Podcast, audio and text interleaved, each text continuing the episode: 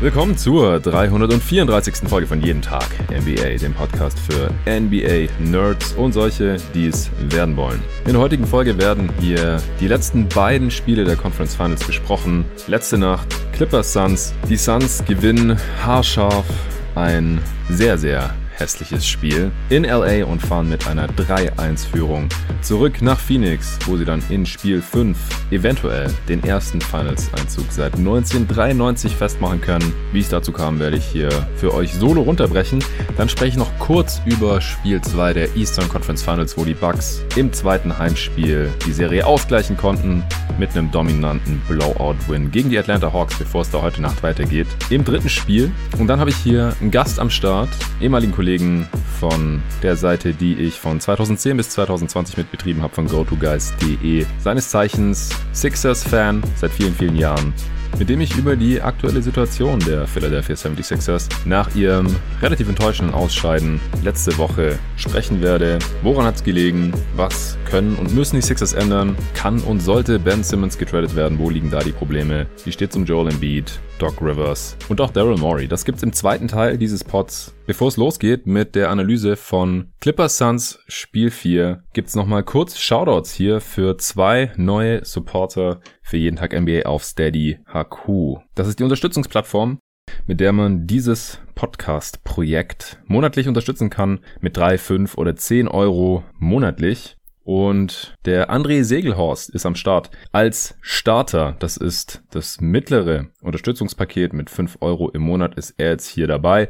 Vielen, vielen Dank dir, André. Und der Robin Keller ist vorhin jetzt gerade noch dazu gekommen. Ganz frisch, der hat gleich für ein ganzes Jahr die Starter-Mitgliedschaft abgeschlossen. Auch dir vielen, vielen Dank. Damit haben jetzt 336 Supporter nach 334 Folgen sind weiterhin bei einem Plus 2 Net-Rating, was mich sehr, sehr freut. Und alle, die hier schon unterstützen, die helfen natürlich auch, dieses Projekt hier über diese Offseason hinaus noch abzusichern. Ich mache natürlich die Playoffs jetzt noch zu Ende, dann mache ich gerne noch Draft und Free Agency, bisschen Olympia, bisschen Summer League vielleicht auch noch, bevor ich dann im August und September mal im Urlaub bin. Und dann muss ich mal ein bisschen rumrechnen mal schauen, was bis dahin sich noch mit Sponsoren ergeben hat, wie viele Supporter wir bis dahin haben. Und ich würde natürlich noch sehr, sehr gerne noch viele weitere Saisons jeden Tag NBA weitermachen. Aber es muss natürlich auch ein bisschen was hängen bleiben im Endeffekt bei mir.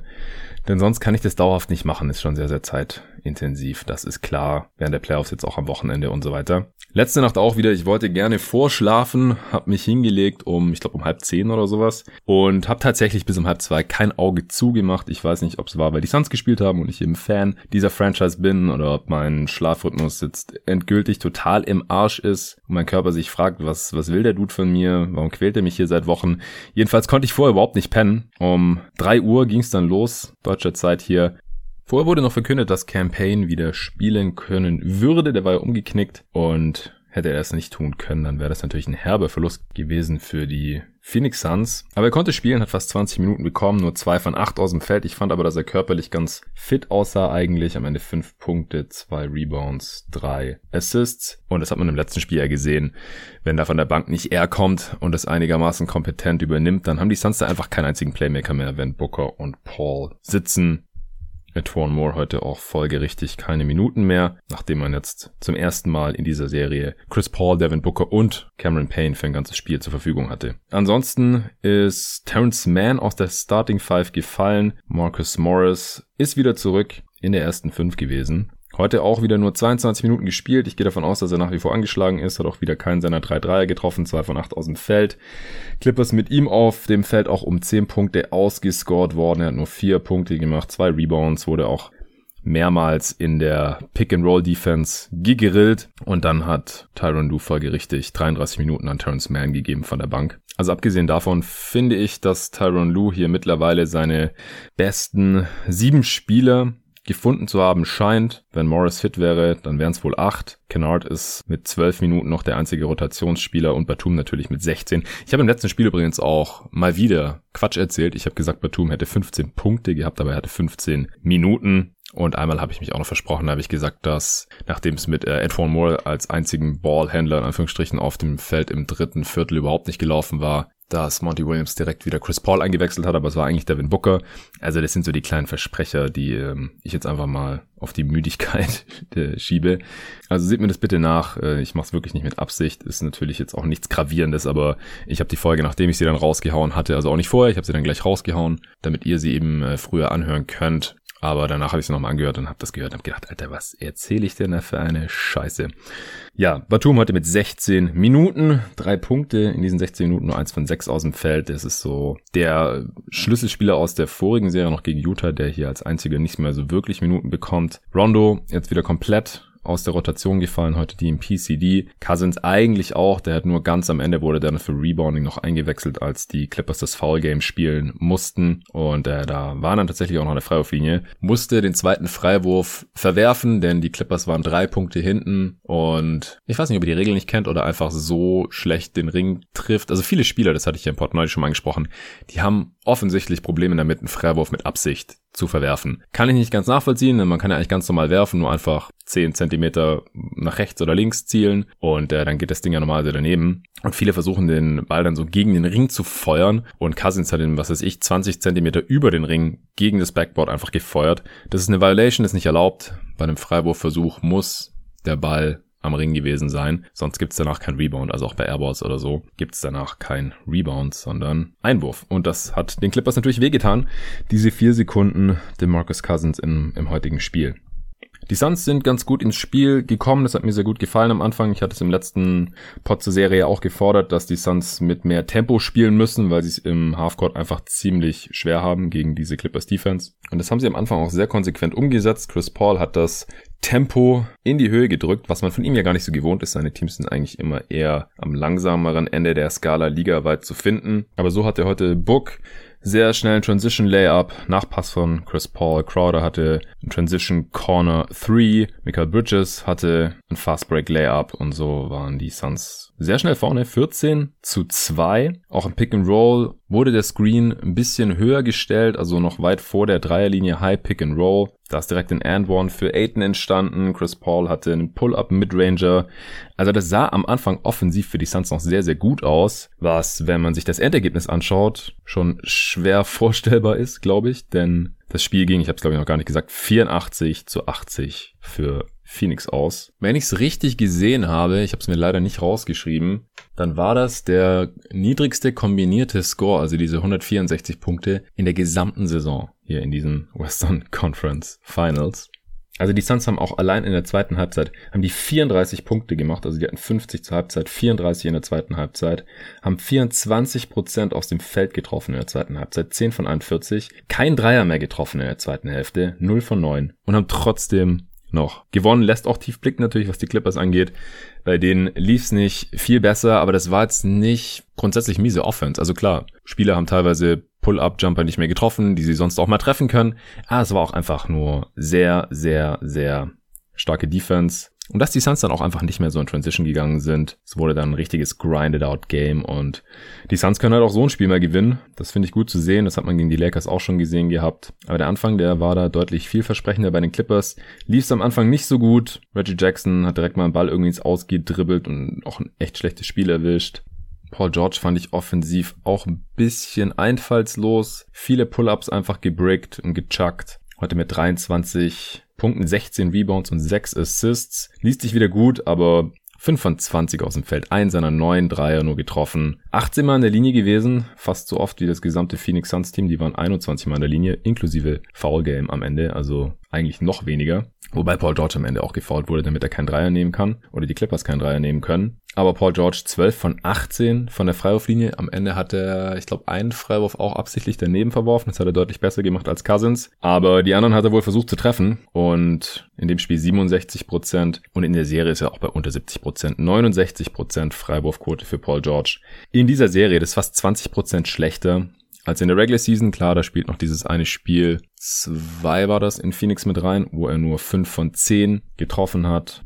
Insgesamt ist er bei 30 von 43 in der Serie. Reggie Jackson mit 20 Punkten aus 25 Shooting Possessions. Also bei Paul George, der vollständig halber, sind es 23 Punkte aus 29 Shooting Possessions. Und immer wenn man deutlich weniger Punkte hat, als man Shooting Possessions verbraucht hat, dann ist es schon ein sehr schlechtes Zeichen. Also ein Punkt pro Shooting Possession ist im Prinzip ein Offensivrating von 100. Das ist auch noch unterdurchschnittlich. Kann im Halbfeld aber effizient sein, denn im Halbfeld hat man in der Regel weniger als ein Punkt pro Possession.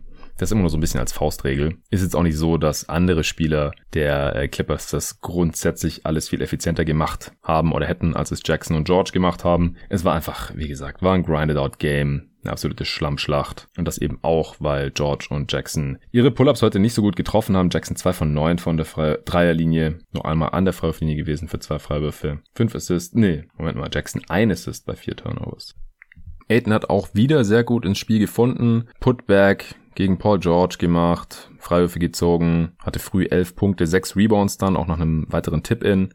Das war im letzten Spiel ja schon ähnlich gewesen, nur wurde er da dann in der zweiten Halbzeit so ein bisschen vergessen. Und das war auch heute dann wieder meine, meine Angst, aber Aiton war heute mit Abstand der wichtigste Phoenix Sun. Also hätte ich vielleicht schon früher erwähnen müssen. Aber auf jeden Fall der Mann des Spiels heute. Mit 19 Punkten, 22 Rebounds, 9 davon offensiv. Also er hat den Suns so oft offensiv den Arsch gerettet mit seinen Tip-Ins oder Offensiv-Rebounds. Hat fast jeden fünften Fehlwurf seines Teams eingesammelt, während er auf dem Feld war. Das war unfassbar wichtig heute. Dazu drei Assists, ein Steal und vier Blocks. Meiner Meinung nach hätten sogar fünf sein müssen, weil ich habe einen Block gesehen. Da ist mir explizit aufgefallen, dass der nicht im Boxscore gelandet ist. Kommt ja manchmal vor, vor allem bei Auswärtsspielen. Offensivrating von 122, 8 und 14 aus dem Feld, alle drei Freiwürfe getroffen, auch drei Turnovers, hat ein paar Mal dann in Traffic in der Zone den Ball verloren. Aber diese, allein diese Statline, ja, 19, 22 und vier Blocks, Gibt's nicht so oft in den Conference Finals. Um genau zu sein, war das erst das dritte Mal in der Geschichte der NBA, dass jemand 19 Punkte, 22 Rebounds und 4 Blocks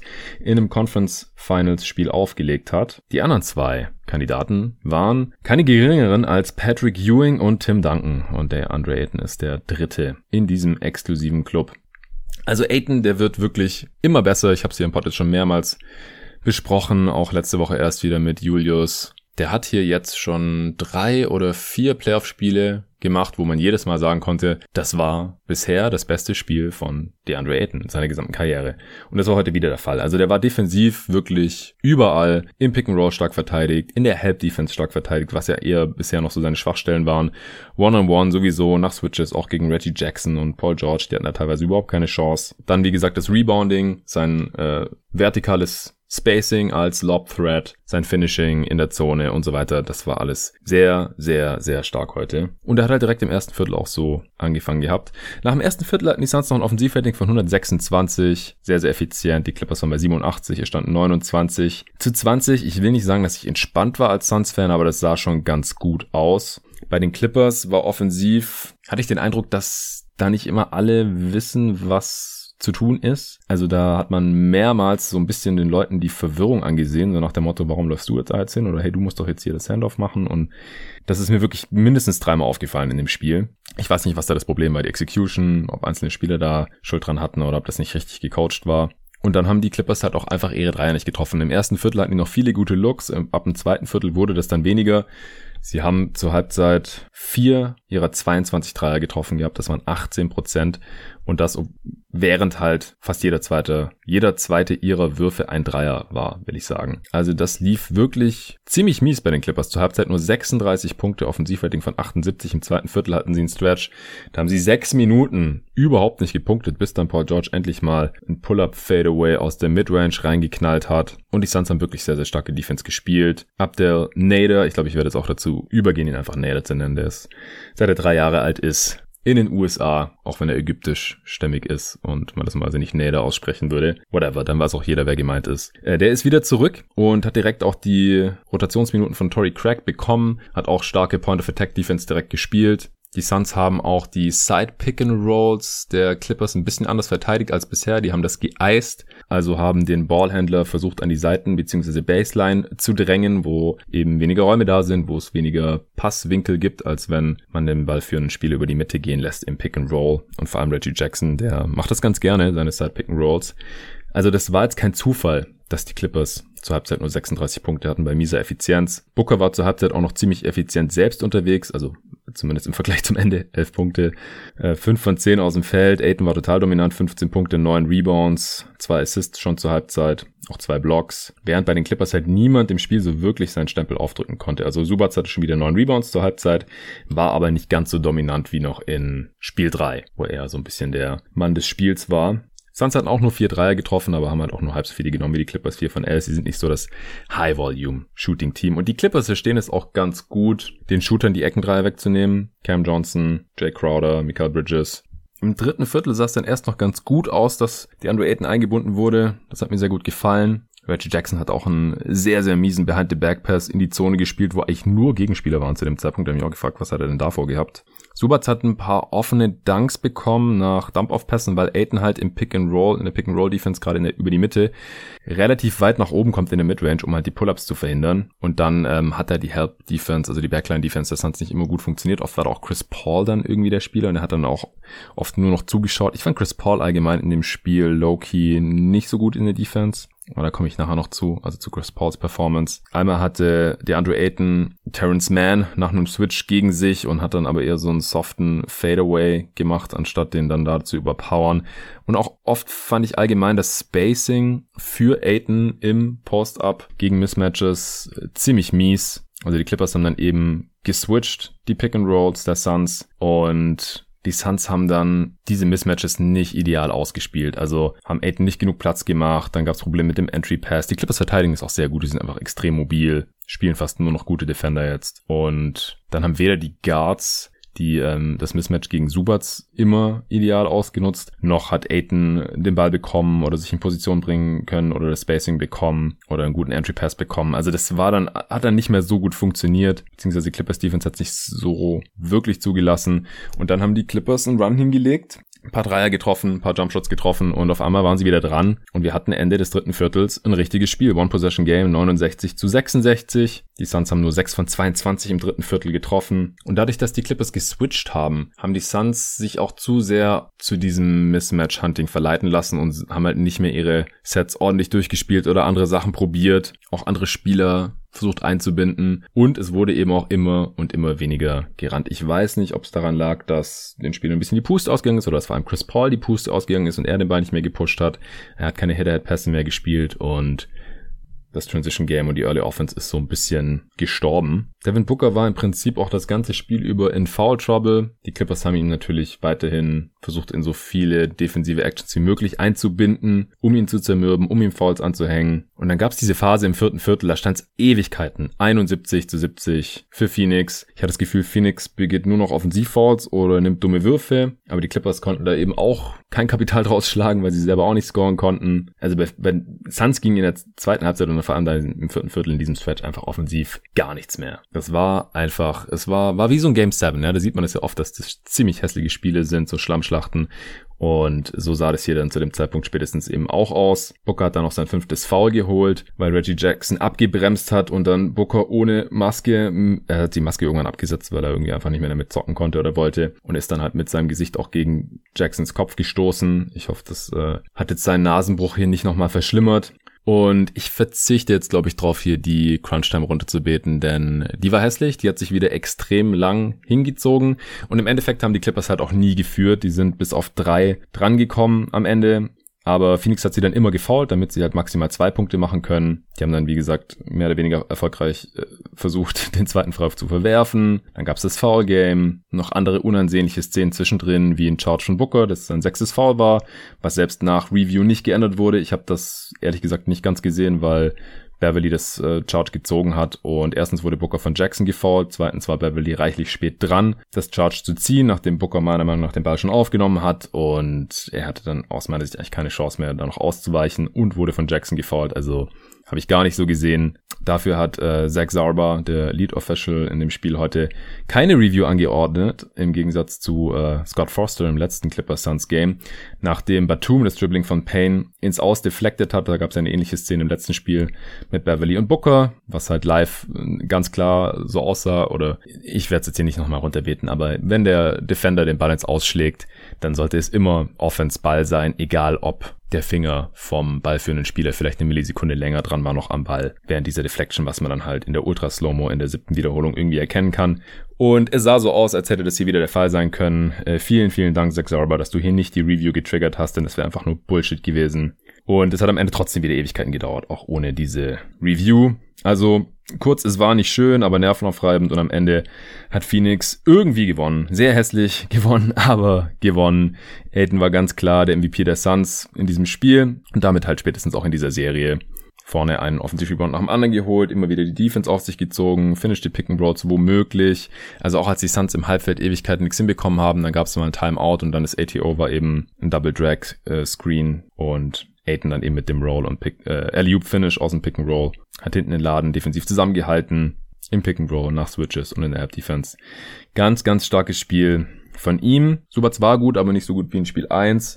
Am Ende 13 Punkte, 14 Rebounds, auch 7 offensiv davon, bei nur 2 Fouls, 5 von 8 aus dem Feld, 3 von 4 von der Linie. Also die Suns haben ihn ein bisschen besser verteidigt als noch im ersten Spiel. Und das ähm, direkte Matchup mit Aiton, das hat Aiton hier ganz klar für sich entschieden. Ja, und wie gesagt, Paul George und Reggie Jackson waren eher schwach, und sonst konnte das niemand offensiv auffangen. Ansonsten hat nur Terrence Mann 12 Punkte gemacht, Beverly 2, 1 von 4 aus dem Feld, Morris wie gesagt 4, Batum 3, Kennard 2 bei 1 von 4 aus dem Feld in 12 Minuten keinen seiner drei Dreier getroffen. Ich würde sagen, beide Teams haben die jeweils andere Offense zu so einem Grad gelöst, dass einfach nur noch wenig gute Looks entstehen und wenn dann halt auch noch wenig dieser guten Looks ausgenutzt werden können und die Würfe einfach nicht fallen, dann wird's halt hässlich. Das ist High, High Level Defense auf beiden Seiten. Dazu halt dieses miese Shotmaking heute. Die Rotationen sitzen bei den Clippers halt auch extrem gut. Schlechte Defender sind fast alle aus der Rotation draußen. Die Defense nimmt die Eckendreier weg und beschützt gleichzeitig den Ring und erschwert dann auch die Midrange zu einem gewissen Grad. Aber ich finde trotzdem nach wie vor, dass Booker und Chris Paul ihre Würfe einfach nicht besonders gut treffen. Ja, also die können diese Pull-ups aus vollem Lauf, aus der Midrange, aus der langen oder kurzen normalerweise sehr gut treffen. Diese Elbow-Shots, das machen die schon die ganze Regular Season, das haben die in den Playoffs oft genug gezeigt. Und es ist jetzt auch nicht völlig unerklärbar. Also Booker spielt einfach mit einer dreifach gebrochenen Nase, dann mit einer Maske, kommt nicht damit zurecht. Chris Paul hatte bis vor drei Tagen noch Covid und beide treffen halt seit diesen jeweiligen Vorfällen kein Scheunentor mehr. Das ist wirklich mies. Ich glaube, im letzten Pod zur Serie habe ich die äh, Statlines der Suns Guards gar nie gesagt. Vielleicht saß der Stachel noch zu tief nach der Niederlage, aber heute komme ich nicht drum rum. Also Booker mit 25 Punkten aus 27 Shooting Possessions. Das ist äh, schon mal effizienter als George oder Jackson, aber kein Assist bei 5 Turnovers ist auch ziemlich mies. Dann wie gesagt ausgefault kurz vor Schluss. Was gut war bei Booker, war, dass er elfmal an der Linie stand, davon neun getroffen hat. Das rettet seine Effizienz auch so ein Stück weit, auch weil er keinen seiner fünf Dreier getroffen hat. Und vor allem halt auch in der Crunch-Time, da ging halt gar nichts mehr bei den Suns offensiv, außer ab und zu mal ein Offensiv-Rebound von Aiton oder sowas. Und dann hat Booker halt einen Midranger reingeknallt und wurde mehrmals gefoult. Da ist er dann halt auf dem Niveau, dass er auch in so High-Leverage-Situationen, in so Grinded-Out-Games noch am ehesten für Offense sorgen kann. Aber halt nicht so gut und nicht so konstant jetzt in den letzten Spielen, wie man sich das vielleicht äh, hoffen würde. Und auch bei Chris Paul. 18 Punkte am Ende zwar, aber aus 25 Shooting Possessions kein seiner drei Dreier getroffen, 6 von 22 aus dem Feld. Also Booker und Paul hier wieder zusammen. 14 von 44. Im letzten Spiel waren sie, glaube ich, 10 von 40 aus dem Feld. Paul hat am Ende, ist er auch mal zum Korb gegangen. Damit hat die Clippers Defense nicht wirklich gerechnet. Da hat er einen einfachen Layup machen können. Das war wichtig. Paul auch 7 Assists bei 4 Turnovers. Das kennen wir auch anders von ihm. Also er hat jetzt auch gesagt, er freut sich zum ersten Mal in dieser Serie in Phoenix spielen zu können. Und ich kann mir auch sehr gut vorstellen, dass Booker und Paul im nächsten Spiel, dass die Würfe einfach mal wieder besser fallen. Weil sie haben es eigentlich im Repertoire. Die Suns haben einen echten Heimvorteil mit diesen Fans zu Hause und es wird auch mal wieder Zeit. Und sie haben die Serie jetzt hier eigentlich auch in der Hand. Also 3-1 Vorsprung ist normalerweise schon eine Vorentscheidung in der Serie. Ich würde die Clippers jetzt trotzdem nicht unterschätzen. Sie haben oft genug gezeigt, dass man das nicht tun sollte in diesen Playoffs. Aber dass sie jetzt drei in Folge gewinnen, ohne Kawhi Leonard auch, also es könnte natürlich sein, dass er ein Surprise Comeback macht, aber ich glaube, dann ist er nicht bei 100 Prozent. In der aktuellen Konstellation, selbst mit angeschlagenen Booker und offenbar noch angeschlagenen Paul und vielleicht noch angeschlagenen Payne, würde ich trotzdem die Suns favorisieren. Nicht nur fürs nächste Spiel, dass sie eventuell in Fünfter in die Serie schon zumachen. Das wäre natürlich wertvoll. dass sie sich, dass sie sich gut erholen können, bevor die Finals gegen wahrscheinlich die Bucks, da komme ich dann gleich zu, losgehen würden. Und wenn sie es nicht in fünf zu machen, dann sehr, sehr, sehr wahrscheinlich in einem der folgenden drei Spiele. Also extrem wichtiges Sieg für diese Phoenix Suns. Die Andre Ayton ist der Man, bis auf weiteres in dieser Serie. Und ich bin gespannt, wie es weitergeht übermorgen. So, das war jetzt auch schon wieder relativ lang. Zum anderen Spiel gibt's nicht allzu viel zu sagen, ehrlich gesagt. Die Bucks haben ungefähr so gespielt, wie man sich das vielleicht öfter gewünscht hätte in diesen Playoffs. Es hat ein bisschen erinnert an die Erstrundenserie gegen Miami. Sie haben die Hawks, nachdem sie das Spiel 1 knapp verloren haben, absolut demoliert. 125 zu 91 im Heimspiel. Den Großteil des Vorsprungs haben sie im zweiten Viertel rausgespielt. Da haben sie einen 20 zu 0 Run hingelegt, haben die Hawks Offense absolut erstickt. Trey Young war komplett von der Rolle. Im Gegensatz zu Spiel 1, wo er noch 48-11 rausgeknallt hatte. Die Bucks Defense war besser, definitiv. Offensiv haben sie mal ihre Dreier sehr gut getroffen, jetzt noch nicht historisch oder irgendwas. 15 von 41 sind 37 Prozent, aber eben deutlich besser, als sie das bisher in den Playoffs meistens getan hatten. Also Seth Partner hatte auch nochmal äh, in einem Podcast, war das am Freitag, in einem Nerdish Road von The Athletic, da ist er regelmäßiger Gast. Ich zitiere ihn ja sehr oft hier hat früher das äh, Analytics Department eben bei den Milwaukee Bucks geleitet und ist jetzt seit zwei Jahren, glaube ich, wieder Teil der Medienlandschaft und haut da immer wieder interessante Sachen raus. Und der hatte eben gesagt, dass die Bucks in diesen Playoffs fünfmal mindestens zehn Prozent unter ihrer erwartbaren Quote, also gemessen an den Würfen, die sie bekommen haben, getroffen haben. Zehn Prozent schlechter als die Würfe, die die Bucks nehmen, im Schnitt eben reinfallen. Um zehn Prozent ist eben sehr, sehr viel. Das ist der Unterschied zwischen 35 und 25%, Prozent, zwischen 30 und 40%, Prozent, zwischen 40 und 50%.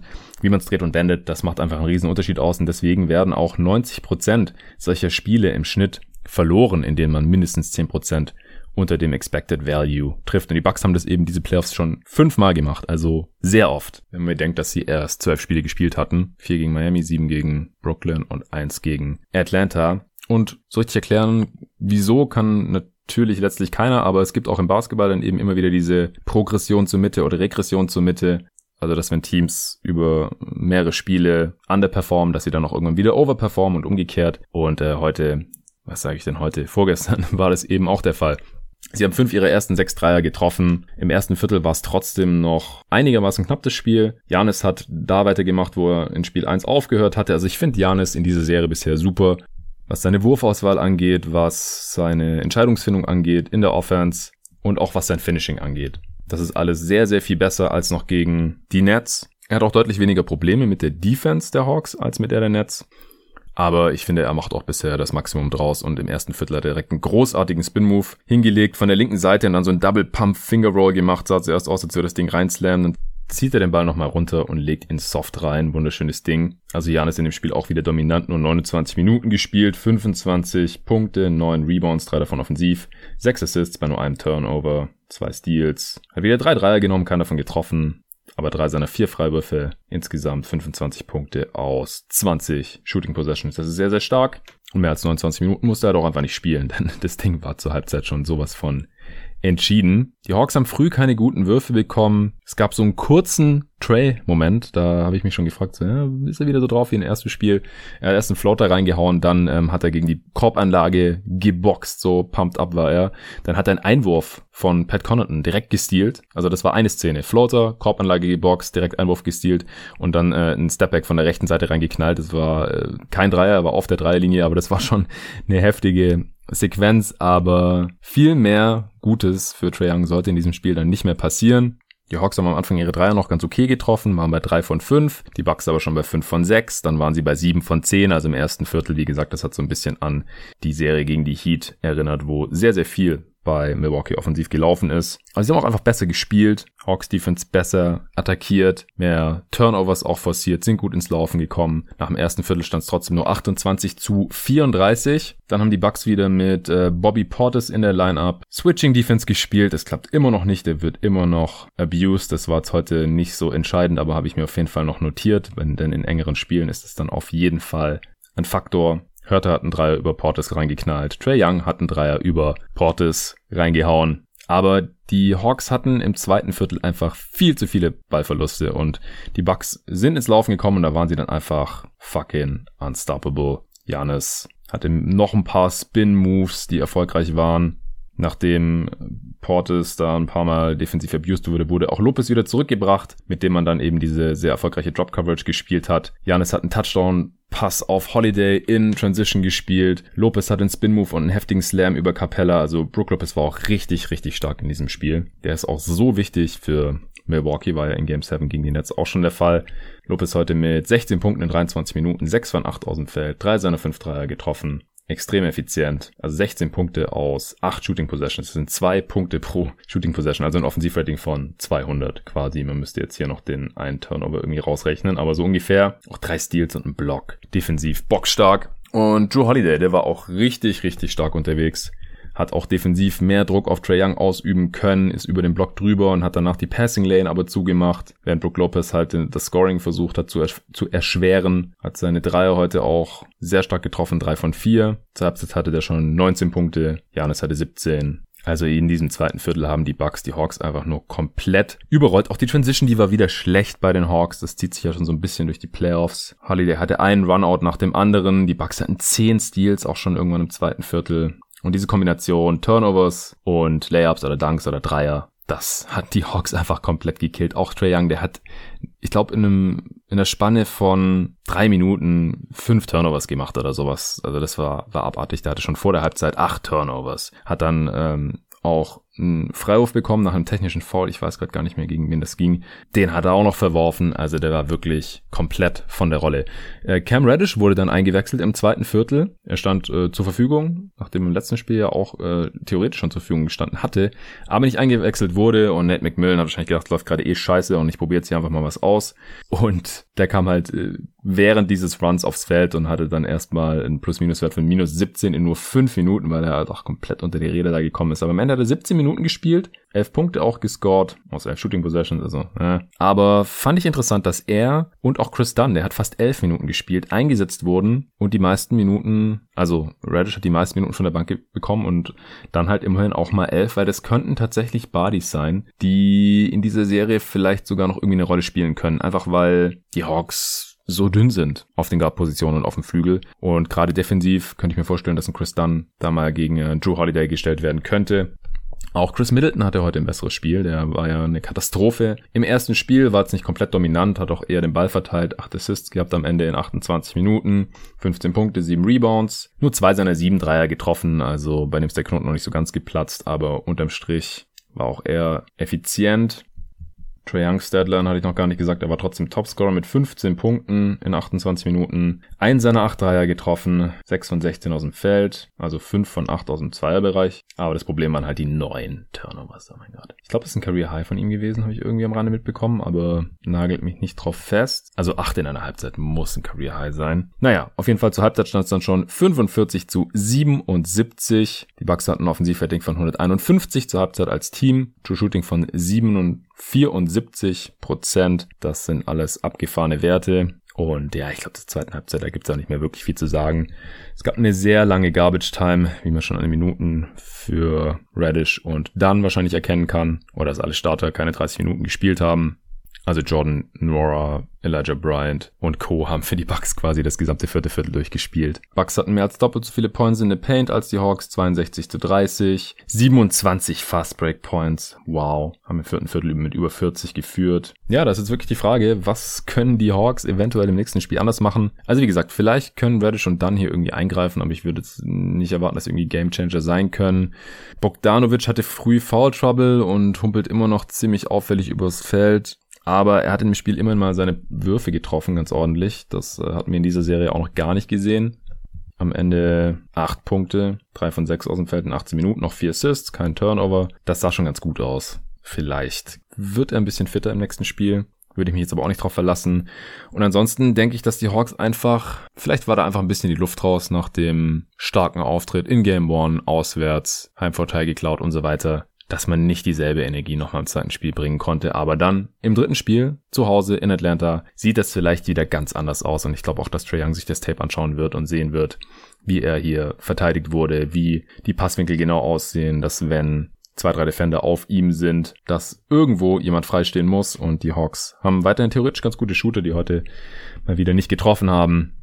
Das könnte auch nochmal anders aussehen. Also ich gehe schon davon aus, dass die Hawks nochmal ein Spiel gewinnen können. Eins dieser beiden Heimspiele traue ich ihnen schon noch zu. Daher mein Tipp weiterhin Bucks in 6. Aber die Bucks haben jetzt heute hier mal eine kleine Machtdemonstration hingelegt. Ich habe schon wieder heute gesagt, also ne, ihr wisst schon, in Spiel 2. Und das war jetzt nicht besonders verwunderlich. Das war eigentlich auch mal nötig. Sie haben einfach die Qualität, um sowas zu zeigen. Ich fand die äh, kleinen Adjustments, was die Defense angeht, fand ich gut, dass man da jetzt nicht irgendwie komplett überreagiert hat. Denn die Defense war nicht das große Problem in Spiel 1. Und die Offense hat einfach viel besser funktioniert. Es gibt immer noch Kleinigkeiten in der Rotation, auch die Rolle von Bobby Portis und so und wann wird geswitcht und wann wird Small gespielt, in welcher Konstellation, solche Sachen. Warum startet PJ Tucker weiterhin, kann ich nicht so ganz nachvollziehen, aber ich meine, wenn man mit 35 Punkten gewinnt, dann ist das auch alles nicht so relevant, wie wenn man mit drei verliert als Favorit. Ich bin gespannt auf heute Nacht. Wie gesagt, geht's hier jetzt weiter mit einer ausführlichen Analyse der aktuellen Situation der Philadelphia 76ers mit Philipp Rück. Viel Spaß.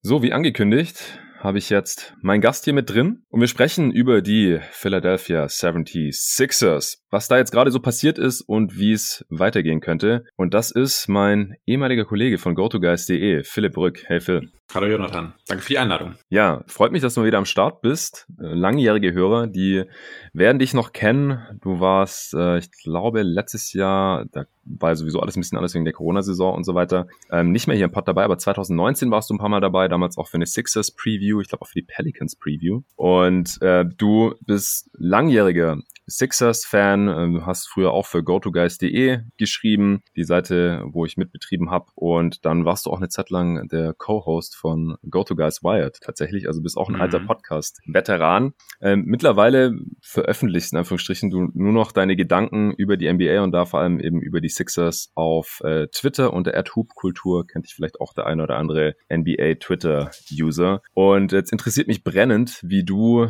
die gerade zu Ende gegangene Saison deiner Philadelphia 76ers siehst. Ist ja jetzt auch sehr kontrovers zu Ende gegangen äh, mit diesem siebten Spiel und äh, dann haben sich natürlich alle erstmal auf Ben Simmons eingeschossen, der eine relativ enttäuschende Serie gespielt hat und dessen Zukunft in Philly jetzt natürlich sehr, sehr ungewiss ist. Äh, da wäre jetzt meine allererste Frage, wie siehst du denn jetzt auch mit ein paar Tagen Abstand? Wir nehmen jetzt hier am äh, Sonntagnachmittag auf. Äh, unter der Woche hat es nicht gleich gepasst, aber ich finde es jetzt gar nicht so schlecht, denn die ersten paar Tage, da war das teilweise schon sehr, sehr wild, was da an Takes rausgefeuert wurde. Und ich glaube, jetzt haben wir alle ein bisschen klareren Kopf und uns vielleicht ein paar Gedanken dazu gemacht. Wie siehst du denn jetzt so die gerade abgelaufene Saison deiner Philadelphia 76ers. Wurden deine Erwartungen jetzt erfüllt oder war es jetzt eher enttäuschend für dich, dass sie in der zweiten Runde ausgeschieden sind und auch eben gegen diese Hawks in sieben Spielen ausgeschieden sind? Ich glaube, wenn du mir die Frage zu verschiedenen Zeitpunkten in der Saison gestellt hättest, hätte ich dir immer eine andere Antwort gegeben. ähm, mit relativ weniger Erwartung in die Saison rein war man dann plötzlich äh, die ganze Zeit auf dem Weg zum Number One Seed, hat ihn dann ja auch erreicht und hatte dann ja auch eigentlich das Glück, dieses, dieses tollen äh, Draws, dass man eben auf Bucks äh, Netz quasi erst in den Final Conference Finals äh, getroffen hätte. Ja. Also war das eigentlich schon, dann äh, sind die Erwartungen hochgegangen und man denkt ja, eigentlich muss man als Nummer, Number One Seed und auch als das bessere Team auch die Hawks schlagen und muss dann eigentlich mindestens in die Conference Finals einziehen. Ähm, mhm. Es ist halt so ein bisschen, ähm, wie gesagt, eine schwierige Situation, das wirklich jetzt zu bewerten. Ich glaube, dass es im Endeffekt jetzt, wenn wir nur auf die letzte Serie schauen, ich glaube, die hat nicht so wehgetan wie die, wie die Raptors-Serie damals, weil ich glaube, da war mal ein Team, das hätte wirklich ähm, in die NBA-Finals sogar einziehen können, trotz der Schwächen, die man damals hatte. Ähm, aber ich habe mir so im Verlauf dieser Serie jetzt auch schon gedacht, wenn man so Probleme hat, die Hawks zu schlagen, die jetzt zwar ein gutes Team sind, aber bei weitem kein Top-Contender sind, hm dann zeigt das eh, dass man nicht gut genug war. Und dann ja. ist es auch okay, ob man dann jetzt ausscheidet in der, gegen die Hawks oder dann in der nächsten Runde von, von Nets oder Bucks halt äh, ja, im Prinzip geschlagen wird, spielt dann eigentlich auch keine Rolle. Also ich hätte auch, egal ob das jetzt auch, wenn, wenn das in den möglichen Finals dann die Suns gewesen wären, also ich glaube nicht, dass man hier äh, gut genug gewesen wäre und ich glaube, dass die Grenzen relativ stark aufgezeigt wurden und deshalb würde ich sagen,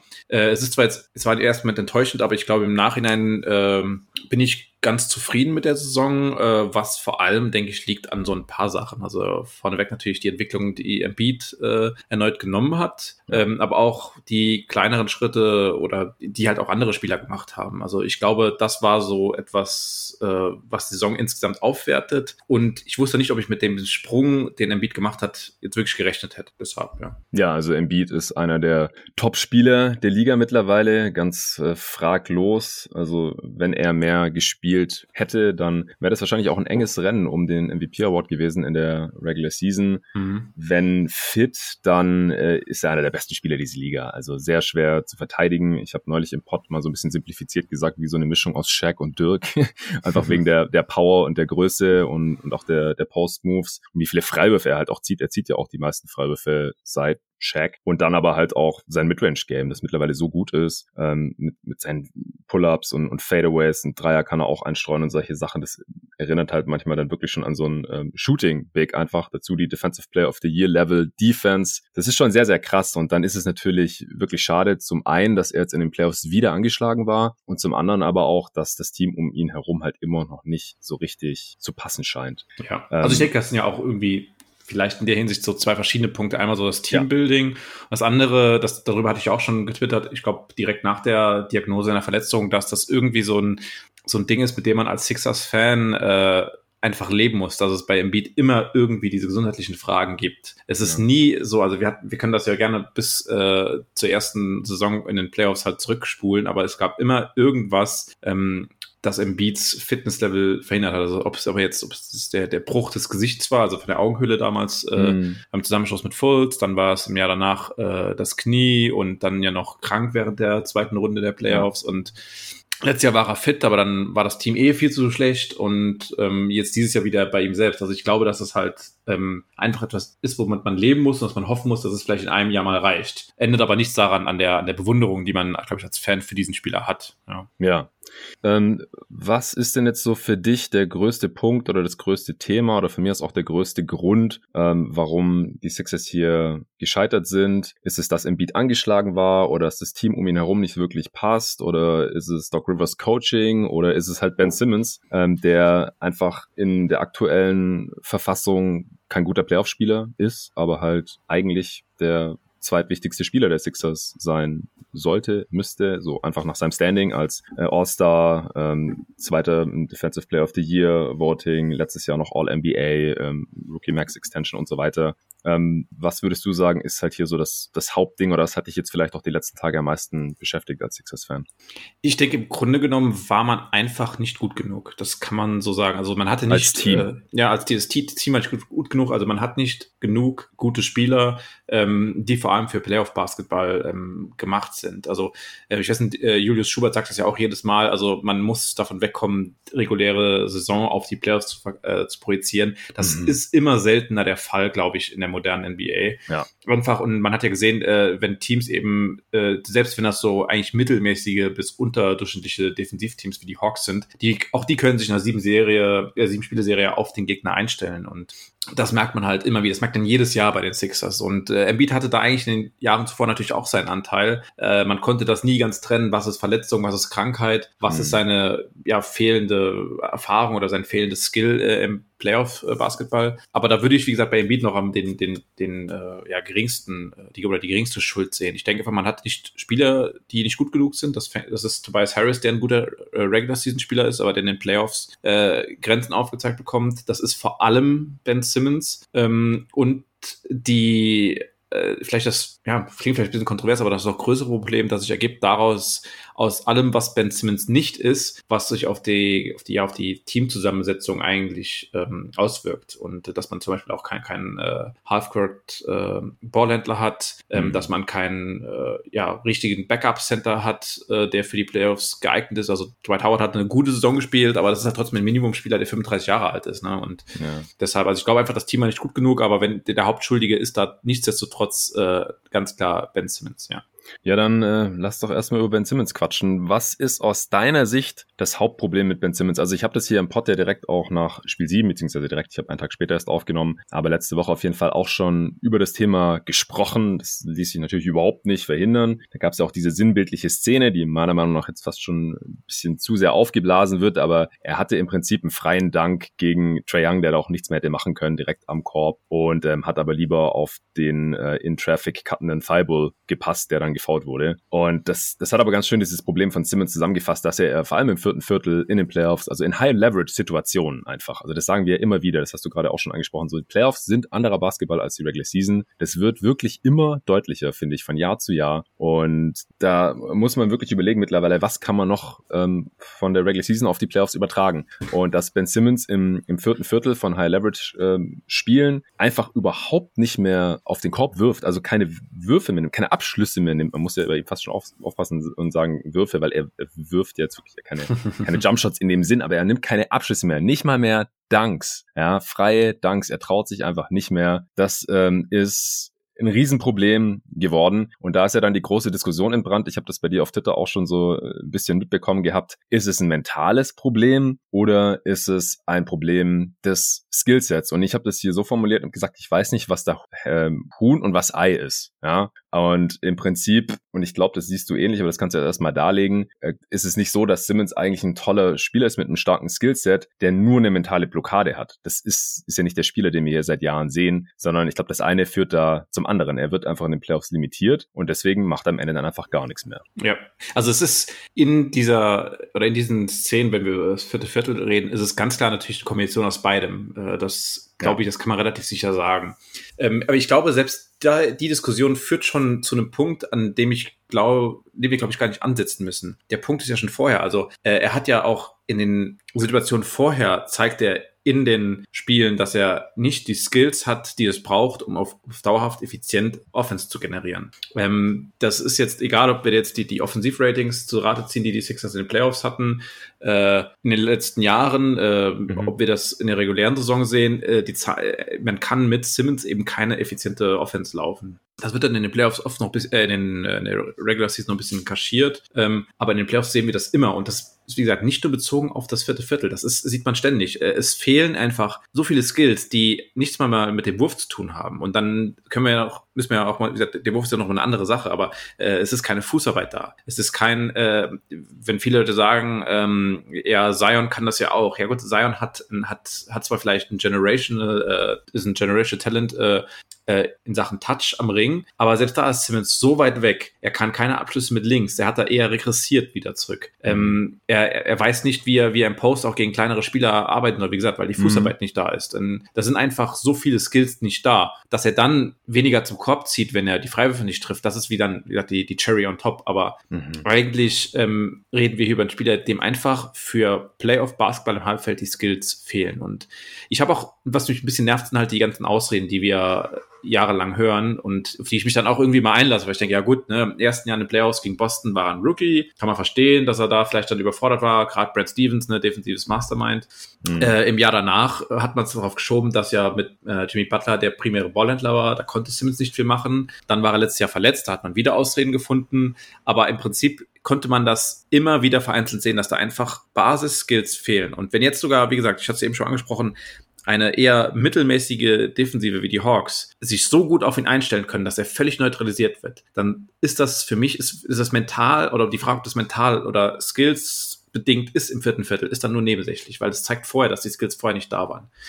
Und ja. selbst wenn wir dann dazu hingehen und sagen, okay, es ist mental, die Blockade, äh, die ist da, dann äh, macht man sich auch zu leicht zu sagen, ja gut, er muss das ja nur abstellen. Aber ich glaube, dass jeder, der sich mal ein bisschen so mit äh, ja, Mental Health Fragen beschäftigt hat, der auch mal vielleicht ähm, weiß, wie sehr das einen Menschen äh, stören kann oder, oder auch beeinträchtigen kann, der weiß, dass das nichts ist, dass man einfach so abstellen kann. Und das sind immer so, wie gesagt, ähm, immer wieder Ausreden, die gesucht werden und wo ich sagen kann, ich kann das verstehen, ich habe, hätte wahnsinnig viel Empathie für ihn, wenn, wenn das wirklich was Mentales ist, ganz klar.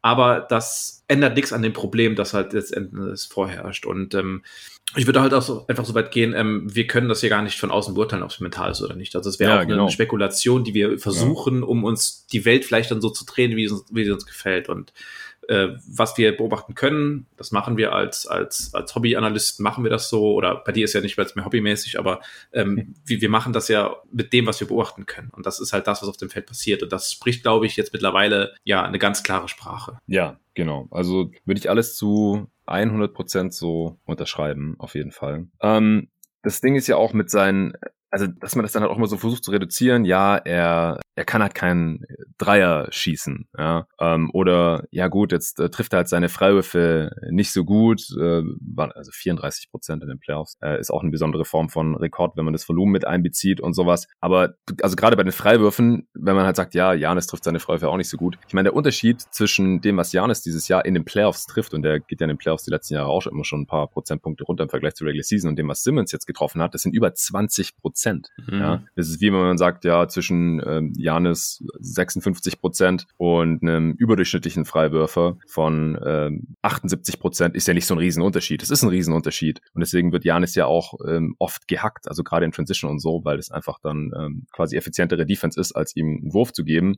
Dieser Unterschied zwischen Janis und Ben Simmons, der ist genau so groß wie der zwischen Janis und einem überdurchschnittlichen Freiwurfschützen. Das muss man sich halt nochmal vor Augen führen. Das ist ein riesiges Problem.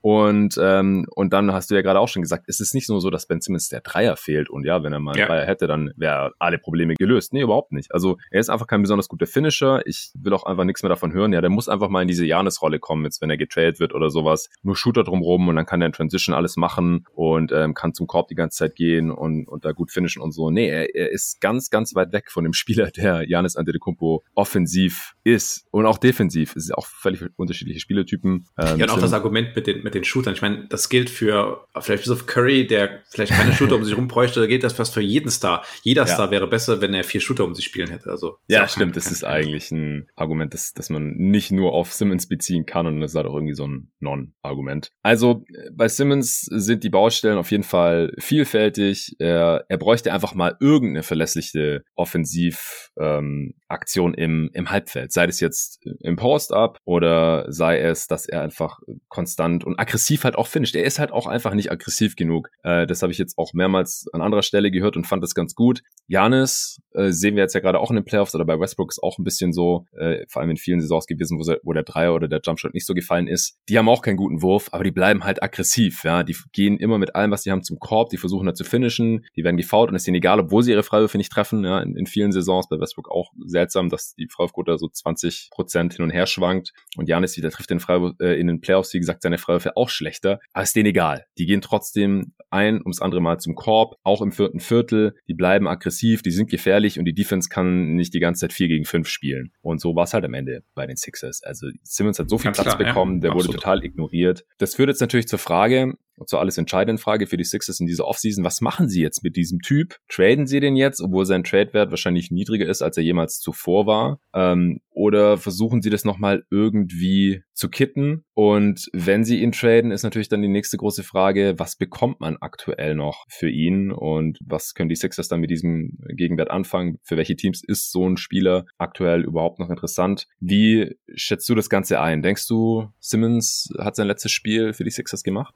Äh, ich will noch kurz was zu Janis noch hinterherwerfen. Also ja, selbst bei Janis sieht man ja wenigstens eine, eine Skill-Entwicklung. Also er hat einen Finger-Roll, er hat einen Eurostep, er hat sich entwickelt in der Zeit. Und das ist ja auch noch so ein Punkt. Ben Simmons hat sich skillmäßig halt überhaupt nicht entwickelt in den letzten vier Jahren, was ja das, äh, die, die Frage nach der Verbesserung ja wieder in ein anderes Licht wirft, ne, im Vergleich zu anderen Spielern. Ja. Und das führt auch dazu, äh, schön zum nächsten Punkt. Also was tatsächlich geplant ist, kann ich kaum abschätzen. Ähm, aber ich bin mittlerweile sicher, dass man ihn eigentlich, also dass es so nicht weitergehen kann. Man muss ihn traden und äh, notfalls auch, ähm, wenn man glaubt, dass man hier den Trade klar verliert, weil äh, man hat, das hat mehrere Gründe. Erstens auch, äh, wenn wir uns überlegen, dass ähm, die Frage des Teambuildings immer sich danach gerichtet hat, dass Ben Simmons sich als NBA Point Guard gesehen hat. Ähm, deshalb hat man auch keinen anderen Ballhändler im Kader. Ähm, man hat es zwar probiert mit Harden, den man ja, für den man ja traden wollte, für Lowry, für den man traden wollte in diesem Jahr. Man hat damals den mhm. Full Straight gemacht und so, aber trotzdem ist es halt, ähm, was macht man dann mit, mit Simmons? Also On-Ball kann ja im Halbfeld nicht funktionieren. Off-Ball, ja, auch nicht, weil ihn niemand respektiert. Ähm, und dann wäre immer noch die Option, die man ja auch, die, die eigentlich auch die, die, die idealisierte Version von ihm ist. Naja, dann kann er zumindest mal irgendwie in, in Backup rollen, also ohne Embiid auf dem Feld, kann er dann quasi diese, diese, zum Beispiel mit einem potenziellen primären Ballhändler eine Pick-and-Roll-Offense laufen, die äh, dann effizient ist, weil man dann im, ja, äh, Skills hat und, und Shooting eventuell, das würde funktionieren. Aber ähm, auch das funktioniert seit Jahren nicht. Und auch, wie gesagt, Simmons beeinträchtigt das Teambuilding auch in der Hinsicht, dass man eben immer irgendwelche Backup-Center braucht, äh, die mit ihm entweder kompatibel sind, wie damals Al Horford, für den man total überbezahlt hat, hm. ähm, oder man hat jetzt dieses Jahr kein Geld in die Hand genommen, hat mit Dwight Howard gespielt, aber da hat man ständig dieses Problem. Und da habe ich auch, habe ich auch, auch Max, auch ein Sixers-Fan auf Twitter, haben da tausendmal drüber geredet. Immer muss man überlegen, wie baut man die Backup-Unit herum. Ja. Also man kann Embiid und Simmons plötzlich nicht mehr staggern, weil Simmons und Howard auch inkompat offensiv inkompatibel sind. Ja. Also es ist immer wieder dasselbe Problem, dass wir reinlaufen. Und ähm, wäre Simmons ein so guter Verteidiger, wie die Platzierung im Defensive Player of the Year äh, Award es suggerieren würde, dann hätten wir diese Frage nicht. Der einzige Grund, warum man eben mit Simmons nicht als Backup-Fünfer spielt, ist eben, weil diese Teams defensiv, diese Line-Ups, äh, bislang nie funktioniert haben. Nie. Ja, und dann also ist nicht halt, gut genug als Rim Protector und, genau. und Air Defender. Und würde man jetzt also, selbst ohne die andere Frage, die im Raum steht, selbst würde man jetzt immer noch auf Simmons setzen, hätte man immer noch mal dieselben Probleme im Teambuilding, immer wieder. Und dann kommt ja der andere Punkt noch dazu, dass ich glaube, dass man zum Beispiel, äh, dass er, wie gesagt, einfach kein Spieler ist, mit dem man äh, als, ja, er ist ja trotzdem der zweite oder drittbeste Spieler des Teams, äh, gewinnt man keinen Titel oder kommt man auch nicht weit in den Playoffs. Das werden wir immer wieder sehen. Ähm, wir haben auf der anderen Seite das Problem, dass ich glaube, dass es auch langsam äh, Zeit wird, irgendwie mal was zu tun und um Embiid glücklich zu machen in der Situation. Mm. Ne? Also es war sagen ja früher waren das schon so Sachen, dass die Sixers ja irgendwie immer die Spieler weggetradet oder entlassen haben, die Freunde von Embiid waren. Äh, der hat sich ja mit super mit Jimmy Butler verstanden, mit JJ Reddick, mit Noelens Noel äh, und hat stattdessen dann Spieler geholt, die eigentlich nicht in der, sag ich mal, in der Embiid-Bubble waren. Mhm. Und jetzt auch jahrelang musste Embiid immer Simmons irgendwie mitschleppen. Und dann, du kennst das ja selbst, die, die, die, die Pundits oder sonst wer, die rufen dann immer, ja, die beiden passen nicht zusammen, passen nicht zusammen.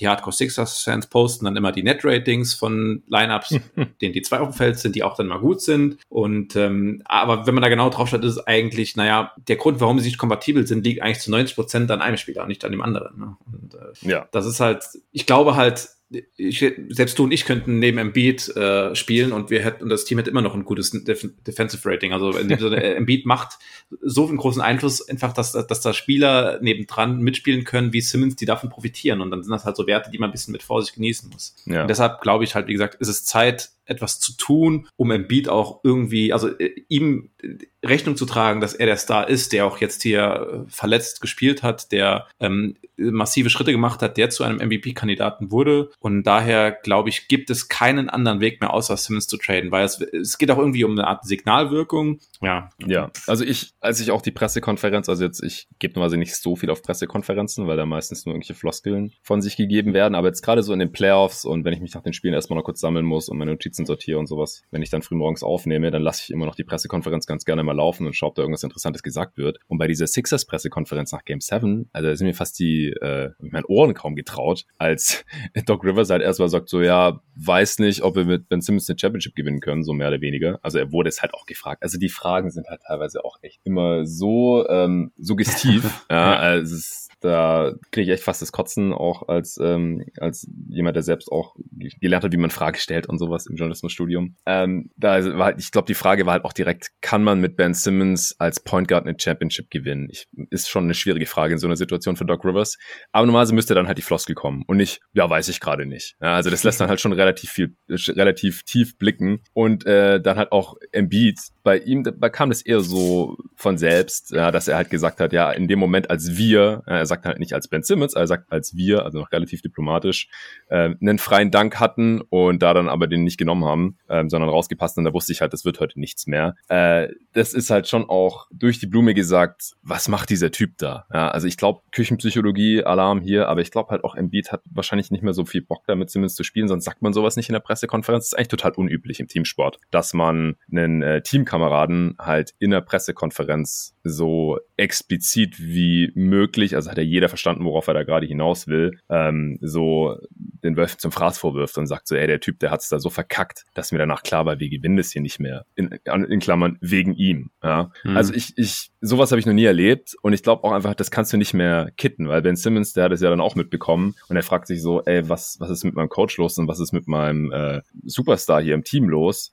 Die haben jetzt keinen Bock mehr auf mich und äh, machen mich hier für die Niederlage verantwortlich, beziehungsweise dafür, dass wir mit diesem Team halt nicht um den Titel mitspielen. Ich glaube, das kannst du nicht mehr, kannst du nicht mehr kitten, diese äh, diese Beziehung. Ja, das stimmt, und, das käme dann ja wirklich noch dazu, ne? Ja, genau. Also mal abgesehen von diesem ganzen spielerischen Zeug, das sieht gerade echt nicht gut aus. Und äh, jetzt kamen ja irgendwie erste Berichte, dass irgendwie das Management, also Maury und Co., sich da mit äh, Simmons und halt mit Rich Paul, also dem Agenten von Clutch Sports, äh, von ihm zusammengesetzt haben, um halt irgendwie nach Lösungen zu gucken und wie man das halt irgendwie noch als Team hinbekommt. Aber ich meine, was erwartet man denn auch, dass Daryl Morey jetzt öffentlich sagt, ja, wir werden Simmons auf jeden Fall traden, um den Trade-Wert noch weiter zu drücken? Auf keinen Fall. Also ich bin mir zu 99,9 Prozent sicher, dass Ben Simmons nie wieder für die Sixers spielen wird. Das, das klappt einfach nicht mehr spielerisch und jetzt halt auch, in welcher Art und Weise das nach dem Spiel hier alles noch kommuniziert wurde. Das wäre eine ziemlich äh, also eindeutige Prognose, die du gerade gibst. Ähm, wie gesagt, ich bin da noch ein bisschen äh, skeptischer, dass das tatsächlich so ist. Ähm, äh, ich kann dir nur sagen, aus meiner Sicht heraus stimme ich da vollkommen zu und äh, wie gesagt, ich sehe es als, als vor allem als, als wichtiges Zeichen, dass man ähm, Embiid einfach zeigt, dass man äh, weiß, wo das Problem liegt. Ja. Und das konnte ja. man jetzt, wie gesagt, jedes Jahr beobachten. Äh, ich gehe sogar so weit, dass ich sagen würde, im letzten Jahr hatte Simmons Glück, dass er verletzt war. Ähm, natürlich nicht auf einer persönlichen Ebene, aber äh, auf, in der Hinsicht, dass ähm, seine Schwächen werden nur noch mehr zum Tragen gekommen. Also er hatte ein Jahr mehr Sample Size und äh, so gibt es Väter dieses Jahr, um ihm quasi ja diesen Freifahrtschein zu geben. Aber es, es ist, wie gesagt, das reicht jetzt irgendwann, weil ähm, wir sehen ja Basketball nicht als, als äh, in der Bewertung der Spieler immer im Vakuum. Das ist ja eigentlich unmöglich. Du kannst nur im Kontext sehen und auch in dem Fall im Kontext seines Vertragsvolumens. Und ja. als äh, er hat nun mal diesen Vertrag gekriegt, das ist ja wieder eine andere Sache. Ähm, war eine Vertragsverlängerung, die vollkommen unnötig und dumm war, aber ist nun mal so, aber er wird jetzt halt daran gemessen und es macht das Teambuilding um Embiid, also einem Spieler, der als bester Spieler eines Teams durchaus eine Möglichkeit hat, eine Championship zu gewinnen, ähm, wird das Teambuilding unfassbar schwierig, wenn der, wenn der zweiteuerste oder der drittteuerste Spieler im Kader ähm, in den Playoffs, gerade im vierten Viertel, also ich glaube, wie viel waren das? Ähm, ein Wurf in den letzten fünf Spielen oder so im vierten ja, Viertel war das, ne, hat er genau. genommen. Also äh, ich glaube, dass, dass das, das, also das kann halt nicht funktionieren. Du kannst, du kann, kann so kein Teambuilding betreiben. Ähm, ich denke halt einfach, dass, dass die, die Skills, die Simmons in der regulären Saison zeigt, wichtig sind. Das ist, das kann helfen und so, aber ich glaube nicht, dass er in den Playoffs äh, ist, ist er eher ein Spieler, der vielleicht fünf Millionen äh, Dollar verdienen sollte. Also eher so ein, keine Ahnung, so ein Backup-Wing ähm, oder Backup-Bigman, der halt äh, ja ein bisschen Playmaking hat. Ähm, in den Playoffs. Ja, in den Playoffs, ja. Ja. Mehr, ja, mehr ist das halt nicht, ne? Ja, also genau, also er ist vielleicht auch der Spieler, bei dem der Kontrast zwischen Regular Season und Playoff-Leistung am größten ist. Zumindest fällt mir gerade kein anderer ein. Also von relevanten Spielern. Klar gibt's Rollenspieler, die in der Regular Season vielleicht noch 15, 20 Minuten sehen und in den Playoffs fallen die dann auf einmal aus der Rotation raus, mhm. weil sie defensiv nicht tragbar sind oder offensiv halt auch keinen Wurf haben oder sowas. Aber von Spielern, die Star-Status haben. Ja, und das hat halt Ben Simmons. Zweifelsfrei. Der war dreimal in Folge All-Star und so weiter. Das war jetzt nicht irgendwie fluky. Ähm, da ist es wirklich so. Und er verdient jetzt aber halt de facto äh, also diese Sorte 31 Millionen verdient, nächste 33, dann 35,5 und dann im letzten Vertragsjahr 38, nee, 38 und dann noch 40 Millionen. Genau. Also er hat halt auch die ähm, maximale Rookie-Extension bekommen damals. Du hast gerade kurz erwähnt in so einem Nebensatz, vielleicht musst du das kurz äh, den Hörern erklären, warum das total unnötig war damals, die Vertragsverlängerung aus deiner Sicht. Also war halt diese vorzeitige ja, ja. Rookie-Extension ein Jahr im Voraus und halt äh, auch zu maximalen Bezügen. Genau. Und ja, ohne also, irgendwelche Optionen. Richtig, genau. Also er wurde ein Jahr, ähm, also bevor er Restricted Free Agent wurde, hat er schon diese Vertragsverlängerung angeboten bekommen. Das war auch ganz stolz verkündet. Das war so im Prinzip der erste Move, der in dieser Offseason dann offiziell erlaubt erlaubt war. Mhm. Und das war halt ein fünf Jahres Max-Deal. Ähm, ein Jahr im Voraus, also ohne Not eigentlich. Und das ist, ich sehe das immer kritisch, wenn man das macht. Generell kritisch, weil man ja eigentlich noch im Prinzip ein Jahr Zeit hätte, um den Spieler zu evaluieren. Ähm, und erst recht dann kritisch, wenn man schon einen Spieler im Kader hat, der klar der beste Spieler des Teams ist. Also mhm. so ähnlich wie damals die, die Towns-Wiggins-Sache, wo ja auch Wiggins ein Jahr im Voraus auch denselben quasi ja. Vertrag gekriegt hat wo ich auch kritisiert habe, naja, ist doch unnötig, Towns ist der bessere Spieler und man hätte ein Jahr Zeit, um Wiggins zu evaluieren und es ist ja auch so gekommen, dass das Jahr gezeigt hat, dass Wiggins eben kein Max-Spieler ist. Und, ja, ein Jahr ähm, später hätte er ihn wahrscheinlich nicht mehr bekommen. Genau, ja. Aber Simmons, meinst du, der hätte den ein Jahr später nicht mehr bekommen? Weil, wie gesagt, er hat halt auch die individuellen Auszeichnungen stets bekommen und in der Regular Season ja auch funktioniert. Das Ding ist, ich, äh, wir sehen ja, dass ein Jahr später, äh, wenn ich es richtig sehe, wäre jetzt quasi vergangene Offseason gewesen. Da war ja Murray schon der GM. Also vielleicht hätte er das anders beurteilt. Ja. Ich weiß es nicht. Hm. Ich halte es zumindest mal für möglich, aber äh, dass man auch, wie gesagt, äh, direkt fünf Jahre macht und ähm, wie gesagt, das war von Anfang an zum Scheitern verurteilt. Ja, ja, ja, genau. Also es ist jetzt schon ein großes Problem, halt auch Trade-Partner zu finden und er hat auch noch einen 15% Trade-Bonus. Das heißt, er kriegt noch 15% mehr als ja. die Zahlen, die ich gerade genannt habe. Und bei äh, 40 Millionen im letzten Vertragsjahr, da sind es dann halt auch nochmal 6 Millionen mehr zum Beispiel. 46 Millionen statt 40 Millionen, solche Sachen. Das also ist schon krass ja auch, für, einen, ja. für einen Spieler, der in Playoffs einfach offensiv im Halbfeld gar nichts mehr macht. Ja, er ist auch, glaube ich, der hat äh, wenn ich mich richtig in Erinnerung habe, hat er, glaube ich, auch ähm, im Vertragsbonus bekommen, weil er im im letzten Jahr der irgendwie im All-NBA äh, ja, Team ja. war. Genau. Und das ist ja auch irgendwie statt 25 Prozent hat, glaube ich, bei 27 Prozent oder so gestartet. Ne? Ja, das ist die Rose Rule ähm, ja. Extension, genau.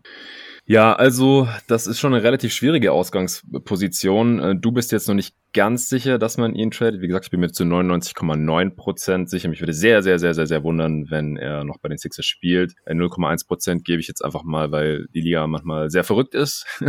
Aber ansonsten bin ich mir schon sehr sicher, dass er getradet werden wird. Vor allem, weil es halt auch Maury ist. Ja, Maury ist einer der besten GMs der Liga und der weiß sicher, was die Stunde geschlagen hat. Der wird ihn jetzt nicht verschenken. Aber mich hat es schon fast gewundert, dass man ihn nicht für Harden getradet hat. Das hast du vorhin auch mal kurz angeschnitten. Wie siehst du das jetzt im Nachhinein? Oder wie hast du es damals gesehen? Ich weiß es gar nicht.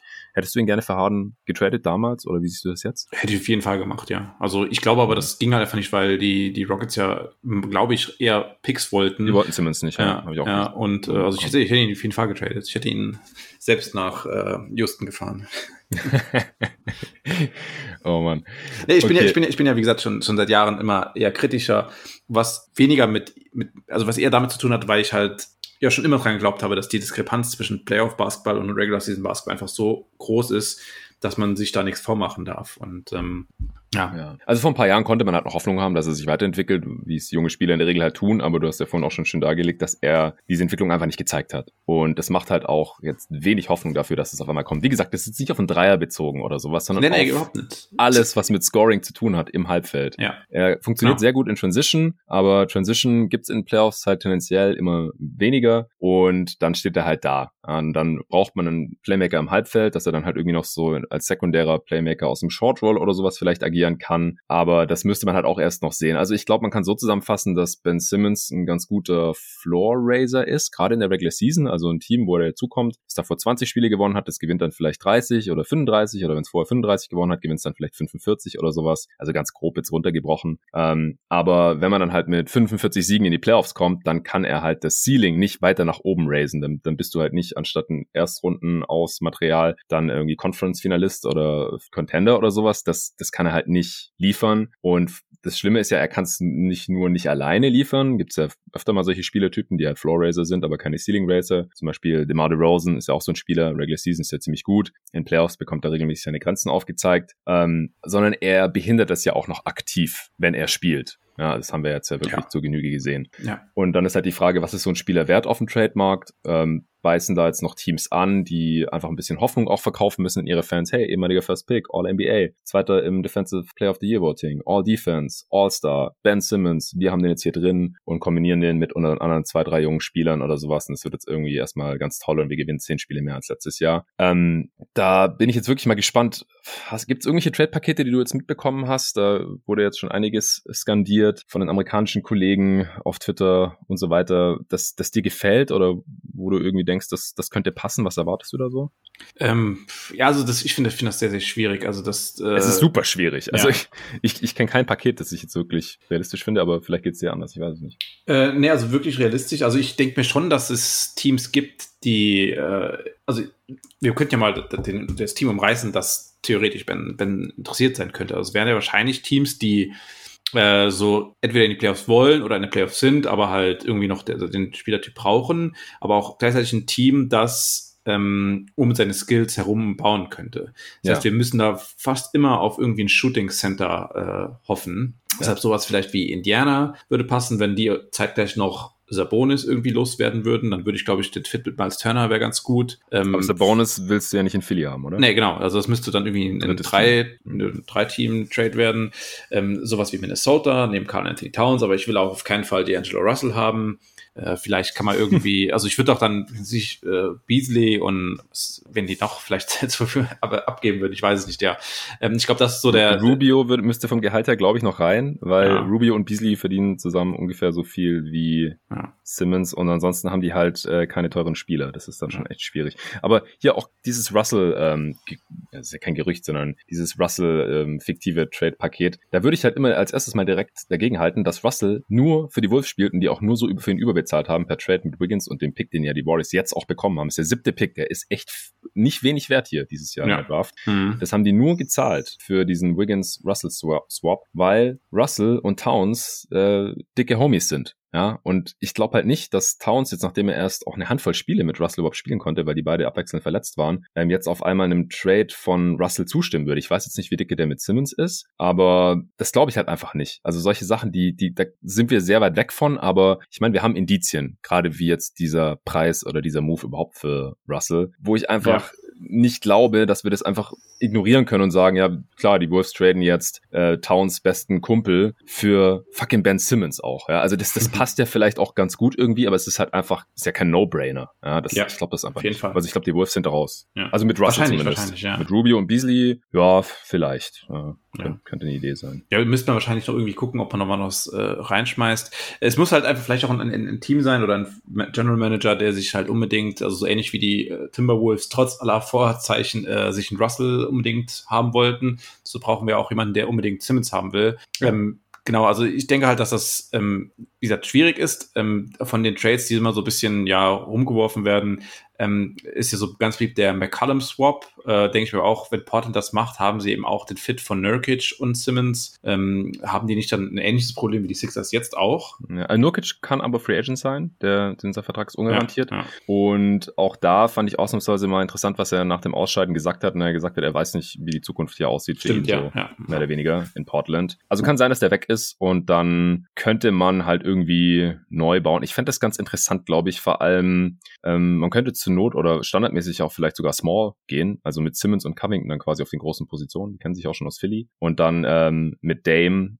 und äh, Norm Paul müsste man halt verlängern und dann äh, könnte man halt das Team da drumherum so ein bisschen bauen. Ja. Die äh, Blazers sind jetzt relativ flexibel, weil die nicht so viele feste Verträge haben. Also das finde ich noch so mit den besten Trade eigentlich. Ja. Ähm, McCallum ist halt schon relativ alt. Alt und auch sehr teuer, ne? 29, genau. Und der ja. findet jetzt auch 31 Millionen, 33 Millionen, 36 Millionen. Für einen Spieler, der noch nie All-Star war, der auch ständig angeschlagen ist, und der vom Skillset her da sehr gut reinpasst, aber also ich würde es machen anstelle des Sixers, glaube ich, weil mir fällt auch kein besserer Trade ein. Die Frage ist halt wirklich nur, haben die Blazers da Bock drauf? Weil, wie gesagt, Simmons ist ein problematischer Spieler und ob das dann funktioniert und ob die dann besser sind als vorher, ist halt überhaupt nicht gesagt. Und Lillard äh, ist jetzt auch schon äh, Ü30 und der will ja auch irgendwann mal wieder gerne vielleicht über die erste Runde hinauskommen. Die haben jetzt einen neuen äh, Coach da mit Billups auch, habe ich im Port auch noch nicht gesagt, ist jetzt erst seit neuestem bekannt geworden, dass sie sich jetzt hier ähm, für Chauncey Billups als ähm, Rookie Head Coach entschieden haben. Also das ist alles ein bisschen undurchsichtig da in Portland gerade. Aber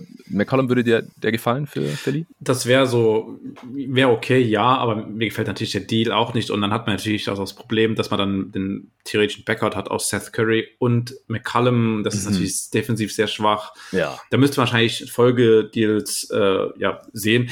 Aber vom, vom, vom Grundsätzlichen fände ich das okay. Ähm, die, die Frage ist ja auch, man könnte vielleicht auch aufpassen, was sonst noch so passiert. Also vielleicht gibt es ja auch, äh, man weiß nicht genau, wie es jetzt mit Lillard weitergeht. Also vielleicht hat der ja auch die Schnauze voll und verlangt, verlangt bald einen Trade oder so, dass man da vielleicht einfach alles in die Hand hat, was man noch an Picks hat und den mit Simmons dahin schickt nach, nach Portland. Sowas vielleicht. Das dass man da einfach, ja, äh, also irgendwie, dass man da die Augen irgendwie offen halten muss. Vielleicht gibt es auch mhm. irgendwie ein Team, wie gesagt, das, ähm, ich hatte da irgendwie kurz mal an Charlotte gedacht. Vielleicht brauchen die jemanden noch, der, wie gesagt, den defensiv, defensive Hilfe bringt.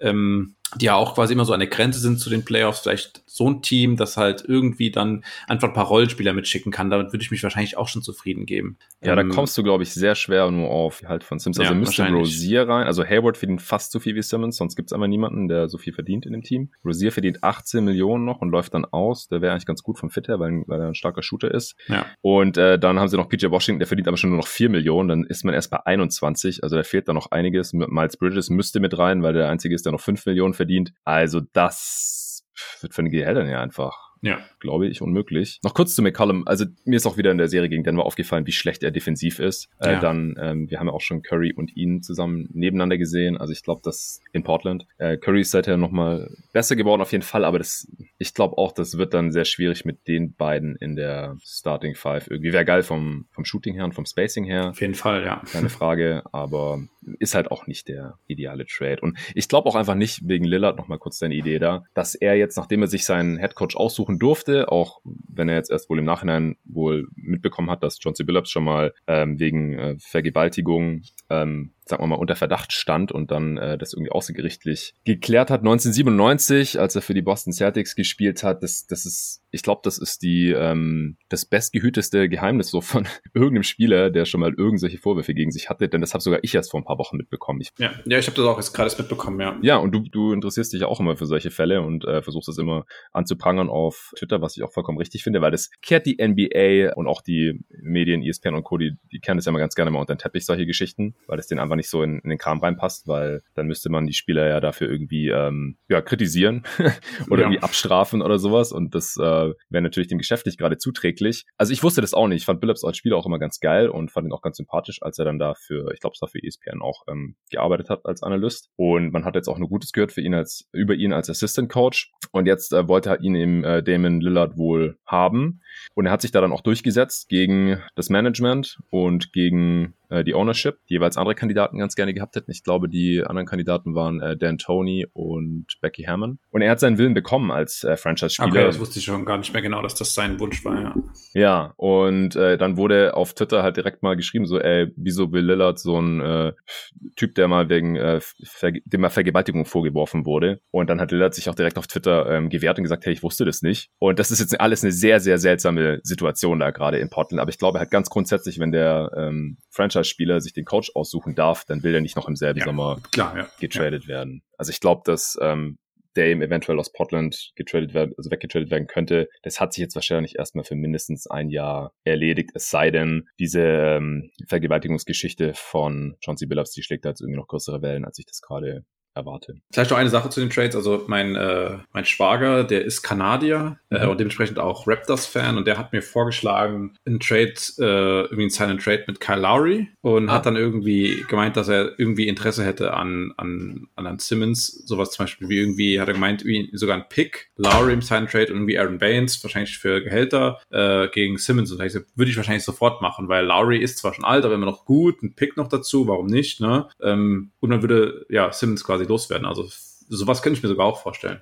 Ja, aber Siakam und Simmons zusammen finde ich total. Ja, klar, aus, aus ist, ja, ist ja von einem Raptors-Fan gekommen, deshalb wollte ich da, ich habe ja auch direkt zu ihm gesagt, naja, äh, Simmons und äh, Siakam ist kein so guter Fit, aber ja. Ich glaube nicht, dass Masai Ujiri das macht. Aber ja, sowas wäre wär natürlich ideal für die Sixers. Ja, also wenn man äh, aus Simmons irgendwie Kyle Lowry machen kann, klar, ich meine, jetzt gibt es bestimmt Sixers-Fans, die sagen, ey, Kyle Lowry ist irgendwie zehn Jahre älter als Simmons oder noch mehr. Und warum sollten wir das tun? Aber er passt halt spielerisch so viel mehr. Und es ist halt auch so eine Sache, da wollte ich später gerne noch drauf kommen, aber können wir auch schon kurz vorziehen. Wie, wie groß ist denn das Fenster mit Embiid jetzt noch? Du hast es ja vorhin selbst angesprochen, er ist in Playoffs irgendwie nie fit. In äh, seine Rookie-Extension war ja auch im Gegensatz zu Simmons, waren da diverse ähm, Klauseln eingebaut, was halt seine Gesundheit angeht. Ich glaube, das hat sich hauptsächlich auf den Rücken damals bezogen, aber das lässt ja auch schon tief blicken, wenn da der Agent und Embiid halt auch zustimmen und sagen, ja, okay, nehmen wir so an, weil ist halt nun mal die Situation, ja, dass, dass sie das halt irgendwie nicht widerlegen können, dass Simmons, äh, dass Embiid nicht eventuell viele Spiele verpasst und dann halt auch diesen ähm, Vertrag einfach nicht wert sein kann. Also die Realität, was Embiids Fitness oder Gesundheit angeht, äh, die kann man, glaube ich, nicht ignorieren. Es war jetzt seine Age 26 Season und normalerweise würde man sagen, da kommt er jetzt erst noch in seine Prime. Aber äh, wenn du jetzt auch schon so einen Lowry Trade vorschlägst, dann deutet es ja auch schon darauf hin, dass man halt mit Embiid jetzt absolut im Win Now ist und jetzt halt die nächsten paar Saisons maximieren sollte, oder? Ähm, ja, das hast du eigentlich auch richtig gesehen. Ich denke auch einfach, dass man mit Embiid nicht mehr die Zeit hat, jetzt quasi zu sagen, okay, wir traden Simmons für, was weiß ich, genauso mit Harris werden die Bücher freikriegen und versuchen dann in den laufenden Jahren, also in den nächsten Jahren, äh, gezielt den Kader so zu verstärken, dass er zu mhm. den Stärken von Embiid passt, weil das würde wahrscheinlich wieder zu zwei Jahre dauern. dann wäre Embiid zum Zeitpunkt 29 und dann glaube ich, ich glaube, das wär, würde man zu viel, zu viel verlieren. Ich glaube, dass er noch bis, also ich denke, man hat gesehen dieses Jahr, dass er sein Spiel so erweitert hat, dass er weniger von seiner Athletik leben muss. Und ja. er ist auch defensiv so ein cleverer Spieler, dass ich glaube, dass ähm, er mit der ja, sprechenden Athletik nicht äh, ein Spieler wird, der plötzlich dann unbrauchbar wird. Also vielleicht schafft er das MVP-Level vielleicht noch ein, zwei Jahre, ähm, aber selbst danach wäre er noch ein sehr guter Spieler. Und der NBA, wie gesagt, kann man, glaube ich, das hat ja auch Murray gesagt, ne, wenn man so einen Spieler hat, äh, wie gesagt, ne, dann die, die, wenn es nur eine 5% Chance gibt auf die Championship, muss man die halt irgendwie nutzen oder zumindest mal ja. in Angriff nehmen. Deshalb glaube ich, dass wir äh, da weiterhin aggressive Sixers sehen werden und jetzt nicht die nächsten zwei Jahre verschenken würden. Auch wenn, wie gesagt, das im Notfall vielleicht auch der Plan sein muss, wenn man irgendwie sonst nichts machen kann. Ähm, aber ich denke, dass sein, sein, seine Prime ist jetzt quasi gerade am Laufen. Sie wird noch ja. ein bisschen anhalten, aber ich würde sagen, so ja, ich denke, mit, mit 31 würde ich schon, wird es langsam, 31, 32 Jahre alt, würde ich schon sagen, dass es da kritisch wird. Ähm, was übrigens aber äh, meiner Meinung nach nichts daran ändern sollte, dass man Embiid den Supermax geben sollte, sobald man die Chance hat. Also äh, das, das sehe ich auch dann eher nicht als, als, als Embiid-Fan. Wünsche ich ihm dann, dass er da alles an Geld kriegt, was er, was er bekommen kann. Ja. Okay, vielleicht um das Simmons-Thema abzuschließen. Ähm, also ich weiß nicht, ob du jetzt noch irgendwelche Pakete mitbekommen hast, über die wir jetzt hier noch nicht gesprochen haben oder dir selber noch irgendwas eingefallen ist? Nee, ich habe jetzt keine konkreten Pakete mehr. Ich glaube, die Frage, die sich die Sixers oder das General Manager äh, und oder gerade Murray halt stellen muss, ist, wird der Wert im Verlaufe der Saison hochgehen oder nicht? Oder gibt es jetzt irgendwie, in, dass man jetzt sagt, okay, man würde jetzt halt an, zum jetzigen Zeitpunkt irgendwie äh, am meisten Wert verlieren, weil der Wert, weil der Trade-Wert selbst gerade im Keller ist. Hm. Und meine Einschätzung ist, dass die, dass die, die, äh, ich bin sehr Glau hatte das ja auch in seinem Podcast gesagt, irgendwie die anderen Teams gucken ja auch äh, ESPN und die haben das ja auch gesehen und die, die das ist ja ein Gespräch, das herrscht. Ähm, also die wissen, was Simmons hier in den Playoffs nicht kann. Ja. Aber trotzdem glaube ich, dass die so über einen Zeitraum, also bis zum, bis zum Free Agency, wird sich das wieder legen. Das Gespräch wird ein bisschen verstummen. Ich glaube, dass dann irgendwie der Wert so ist, dass er realistisch äh, eingeschätzt wird. Ähm, ich glaube nicht, dass man viel gewinnt, wenn man also zum Beispiel warten würde bis zur Trade Deadline. Ja, nee, ich, ich, ich glaube auch einfach nicht, dass man so in die Saison gehen möchte. Ja, das hast du ja schon gesagt. Ja. Echt ja. suboptimal. Das haben wir auch bei den, den Rockets gesehen mit Harden. Ich meine, die sind dann direkt in Rebate gegangen. Das ist halt auch was anderes. Da kann man das eher mal noch machen, als ein Team, das eigentlich gerne um die Championship mitspielen möchte, eben mit Embiid, solange das noch geht. Deswegen glaube ich auch, dass Murray das hier ähm, vor dem nächsten Training Camp lösen möchte. Und ich glaube auch, wie gesagt, mit ein bisschen mehr Abstand, da wird sich der Trade-Wert von Simmons wieder so ein bisschen erholen. Ja, dann, dann haben vielleicht auch schon viele äh, Fans anderer Teams vergessen, wie mies er jetzt wirklich war in den Playoffs und solche Sachen. Und dann, äh, ich glaube, es gibt genug Manager in Front Offices, die sich jetzt gerade so ein bisschen die Hände reiben und die halt auch diese Pressekonferenzen gesehen haben und sich gedacht haben, oh ja, jetzt müssen sie den traden. Und äh, ich meine, Simmons ist immer noch ein guter Spieler und er ist gerade der beste Spieler, von dem wir wissen, dass er sehr wahrscheinlich getradet wird. Das darf man nicht vergessen. Ja, also es ja, kommen, kommen nicht oft All-Defense, All-NBA-Spieler, jetzt wie gerechtfertigt das war, sei dahingestellt. Also All-Defense habe ich ihn ähm, auch hier im Pod selbst reingepackt, All-NBA nicht. Ich habe ihn noch nicht als All-Star gesehen, aber er ist es nun mal geworden und ich glaube auch, dass er nach wie vor noch seine Fans hat in diversen Front Offices und solche Spieler, auch dieses ähm, First Pick Schild. So, das, das hat er einfach noch. Ja. da, da wird auf jeden Fall, da wird es Pakete geben. Das Ding ist nur, ich, ich weiß gerade nicht woher und, und wer da irgendwas anbieten wird, aber das ist ja oft so bei Trades. Also wie oft wird genau das Paket dann für einen Spieler getradet oder wie oft ist es auch nur das Team, über das man in so einem Pod hier diskutiert. Das passiert ja, selten. Ich denke auch. Also die ganzen, die ganzen äh, Trade-Kolumnen, die mal geschrieben werden, sind eigentlich somit so das äh, verschwenderischste Potenzial von Journalisten, weil das wirklich nie eintritt. Also das stimmt. Ja gut, aber es macht ja auch schon Spaß, ja, klar, Gedanken ja, darüber zu machen. Wir, wir diskutieren gerade auch drüber oder das dann halt auch zu lesen als Fan.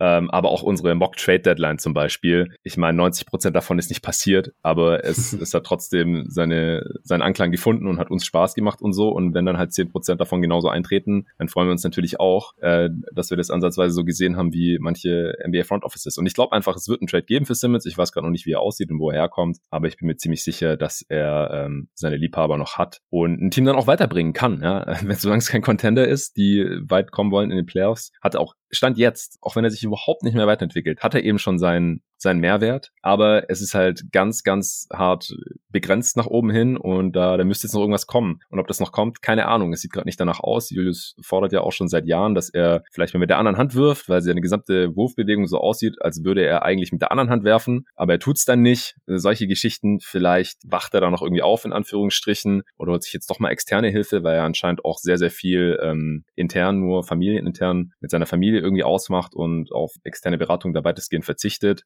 keine Ahnung. Ja, wir werden sehen. Ähm, ich, ich wollte ja auch nur, nur noch mal wirklich festhalten, dass Ben Simmons schon ein sehr guter Spieler ist. Ähm, auch wenn es jetzt hier vielleicht unterm Strich eher so klang, als würden wir ihn hier trashen. Das ist überhaupt nicht Sinn der Übung, sondern wir wollen einfach nur erklären, was das Problem von ihm ist und jetzt auch war für die Sixers und warum er getradet werden muss und wahrscheinlich auch wird und wieso es schwierig ist im Gegenwert. Aber dass er einem anderen Team in irgendeiner Form helfen kann, das ist nicht die Frage. Es ist nur die Frage, äh, welches Team das dann sein wird. Ja. Okay, ich wollte noch ganz gerne mit dir kurz über Doc Rivers sprechen. Ähm, also über seine Aussage in der Pressekonferenz, dass ich das suboptimal fand, das habe ich vorhin schon erwähnt. Ähm, du hast auf Twitter geschrieben gehabt, dass du ihn ein bisschen aus der Kritik rausnehmen würdest, wenn ich es richtig verstanden habe, weil, das hast du hier im Podcast auch schon erwähnt, das Team einfach auch nicht besonders gut war und du das dann eher darauf schieben würdest, auf die Teamzusammenstellung, auf ähm, das allgemeine Talentlevel im Kader, als jetzt auf sein Coaching. Habe ich es richtig verstanden? Ja, im Grunde hast du das richtig verstanden. Also so habe ich es auch, glaube ich, gemeint. Ähm, ich denke, dass er durchaus Schwächen gezeigt hat. Also sollte man ihn nicht freisprechen von Fehlern. Ähm, er hat ähm, ähnliche Schwächen oder Fehler gezeigt, die er eigentlich in seiner Coaching-Karriere immer wieder gezeigt hat. Ne? Also ja. er ist ja in einer unrühmlichen Liste von den meisten äh, Blowouts oder beziehungsweise meisten verschenkte große Führungen hat er, glaube ja. ich, irgendwie fünf von den ersten acht Plätzen oder sowas. Also ja. das ist wirklich kein, kein gutes Resümee. Ja, genau, kein gutes Resümee. Und er hatte, ich finde, da gibt es genug zu kritisieren, da müssen wir gar nicht drüber reden. Ich denke nur, dass das im Endeffekt, äh, vielleicht wird da versucht, von manchen ein Narrativ zu bilden, um ihn halt quasi als den, ja, den Schuldigen darzustellen. Ich glaube aber, dass Rivers einiges richtig gemacht hat dieses Jahr. Und ich habe das auf Twitter auch so begründet, dass ich gesagt habe, äh, die Sixers sind noch nicht in der Lage, in der Situation, sich Gedanken zu machen, dass sie den besten Coach in den Playoffs brauchen, weil sie noch gar nicht da sind, um mit den besten Teams mitzuhalten. Und mhm. diesen Schritt muss man zuerst machen. Wenn man natürlich den Coach hat, der beides kann, wäre das ideal. Aber davon gibt es ja auch nicht so viele Coaches. Ne? Ähm, deshalb glaube ich, dass man mit Rivers gut fährt, weil er in diesem Jahr zumindest mal einige Sachen gemacht hat, die ich gut fand. Also er hat äh, Tyrese Maxey hat er versucht mit aufzubauen hat er gemacht. Er hat spielen lassen. Er hat versucht, ähm, Systeme zu etablieren. Also er hat zum Beispiel Embiid viel, viel mehr quasi vom Nail spielen, also offensiv vom Nail aus spielen lassen. Also wirklich auf der Freiwurf Freiwurflinie und weniger ähm, links und rechts unten im Low Post. Sondern mhm. er hat da viel mehr ihm auch den Ball gegeben, in den Situationen da auch mehr zu kreieren.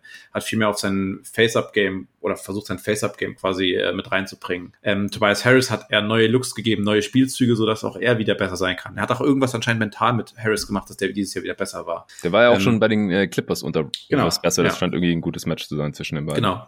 Also ich glaube, der hat da viele Sachen richtig gemacht, die man, wo man den letzten Jahren gesehen hat, dass das bei Brad Brown eben nicht mehr vorwärts gegangen ist. Ähm, ich denke, dass der, der große Sprung bei Embiid trotzdem zum großen Teil auf die auf das Verdienst von Embiid selbst ist, aber Rivers hat da geholfen und ähm, ich glaube, sofern er das Team gut für die Regular Season aufbaut, wenn er das Team äh, sinnvoll weiter ergänzen kann mit seinem mit dem, was er macht, bin ich erstmal noch zufrieden mit ihm. Ähm, äh, auf der anderen Seite muss man eben nämlich auch sagen, dass er, wenn die Leute sagen, ja gut, man kann ja nicht ständig Howard in den Playoffs spielen lassen, aber was hätte er denn machen sollen? Also er hat ja einfach keine anderen Spieler. Ähm, die, die, die Frage nach dem Backup Center ist halt nun mal die große Sache, die, wie gesagt, auch an Ben Simmons liegt. Ne? Ähm, deshalb glaube ich, ist es ein bisschen einfach, sich oder machen sich Leute zu einfach, eben hier den Vorwurf zu machen, weil ich glaube, mhm. dass ähm, er gar nicht so viele Möglichkeiten hatte. Wie gesagt, über so ein paar Adjustments wie äh, in Spiel 1 gegen die Hawks, dass er da ewig gebraucht hat, brauchen wir gar nicht zu reden. Also ist vollkommen klar, dass, da, dass er da massive Probleme noch hat.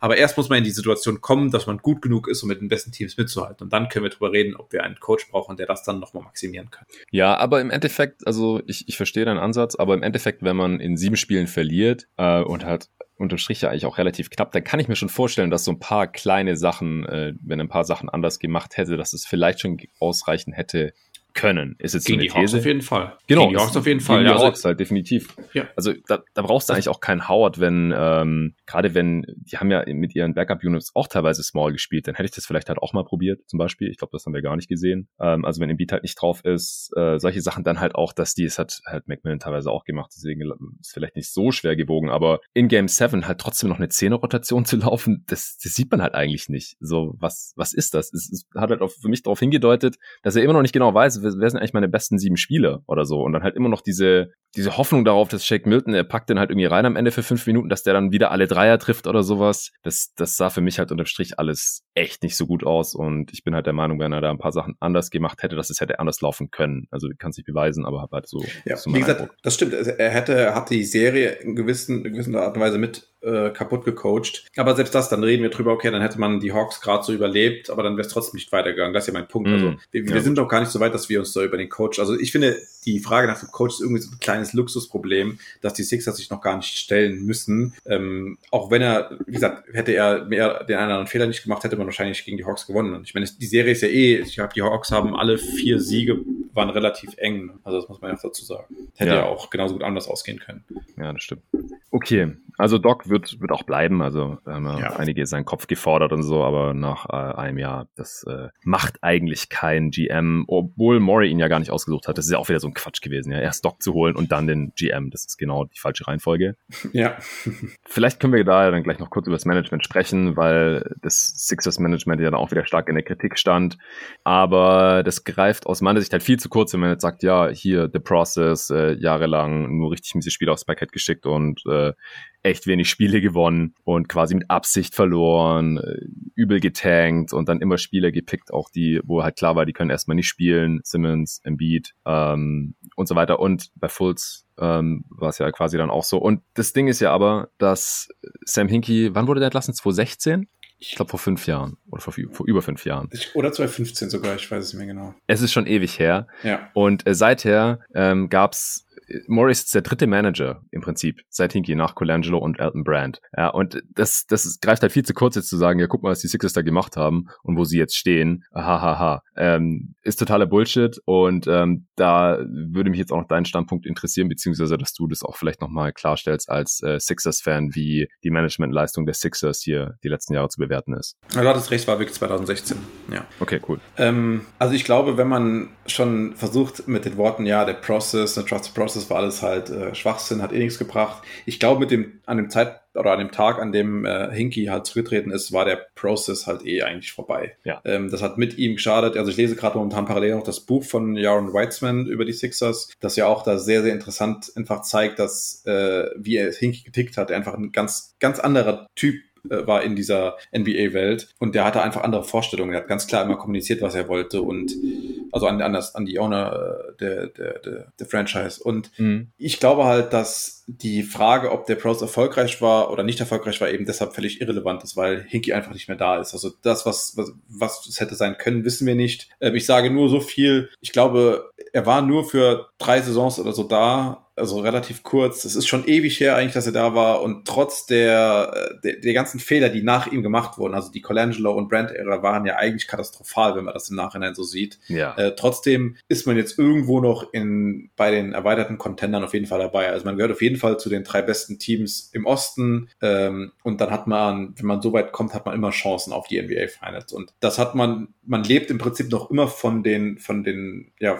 von der Basis, die Hinky gebaut hat und deshalb glaube ich, ähm, ähm, ist das natürlich auch ein bisschen Blödsinn, wenn da sowas behauptet wird. Ähm, solange halt Embiid da ist, ist man relevant und ist auch der Grund, warum ich überhaupt noch ein Sixers-Fan oder mich als Sixers-Fan bezeichnen würde. Also ist halt nur noch eigentlich Embiid der Grund. Ne? Und hm. ja.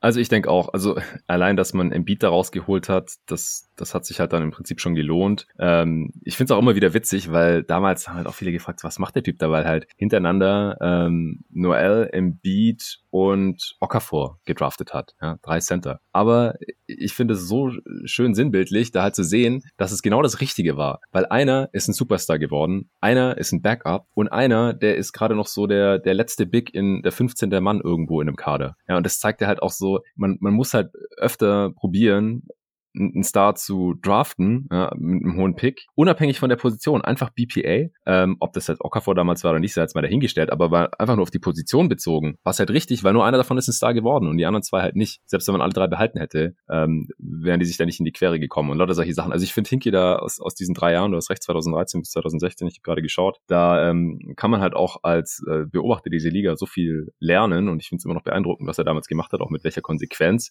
Und was danach passiert ist, das muss man dann halt äh, Colangelo, den Colangelos äh, anlasten ähm, auch dieser äh, Fulls für, für Tatum Trade und solche Geschichten und was da mit Free Agents gemacht wurde und dann Jimmy Butler Drama, die ganzen Sachen und dann Elton Brand und Vertrag für Harris und Simmons und so weiter, Reddick nicht verlängert. Das hat ja alles nichts mehr mit der Process zu tun. Ja, das ja. waren halt andere Leute und jetzt ist Maury da. Ähm, da, da würde mich jetzt noch interessieren, so wie gefällt dir Maury bisher? Hat jetzt nur eine Offseason gehabt? Aber wie, wie siehst du ihn so bisher? Ich denke, mit der Arbeit kann man zufrieden sein, die er in der letzten Offseason gemacht hat. Also er hat, ähm, er hat einen wirklich guten Deal äh, gefunden, um Al Horford loszuwerden, wo ich echt überrascht bin, dass es relativ einfach gegangen ist. Er hat hm. ähm, der, der, im Nachhinein ist natürlich der, der Kerry Richardson Trade ist natürlich auch ein absoluter Volltreffer geworden. Ja. Selbst wenn man dafür noch einen Second Round Pick abgeben musste, aber ich glaube, das ist halt auch okay. Ja. Ähm, und das waren eigentlich, wie gesagt, zwei Volltreffer Ansonsten, ich glaube, er kann auch einfach nicht so viel machen. Also so viel Möglichkeit hat er nicht.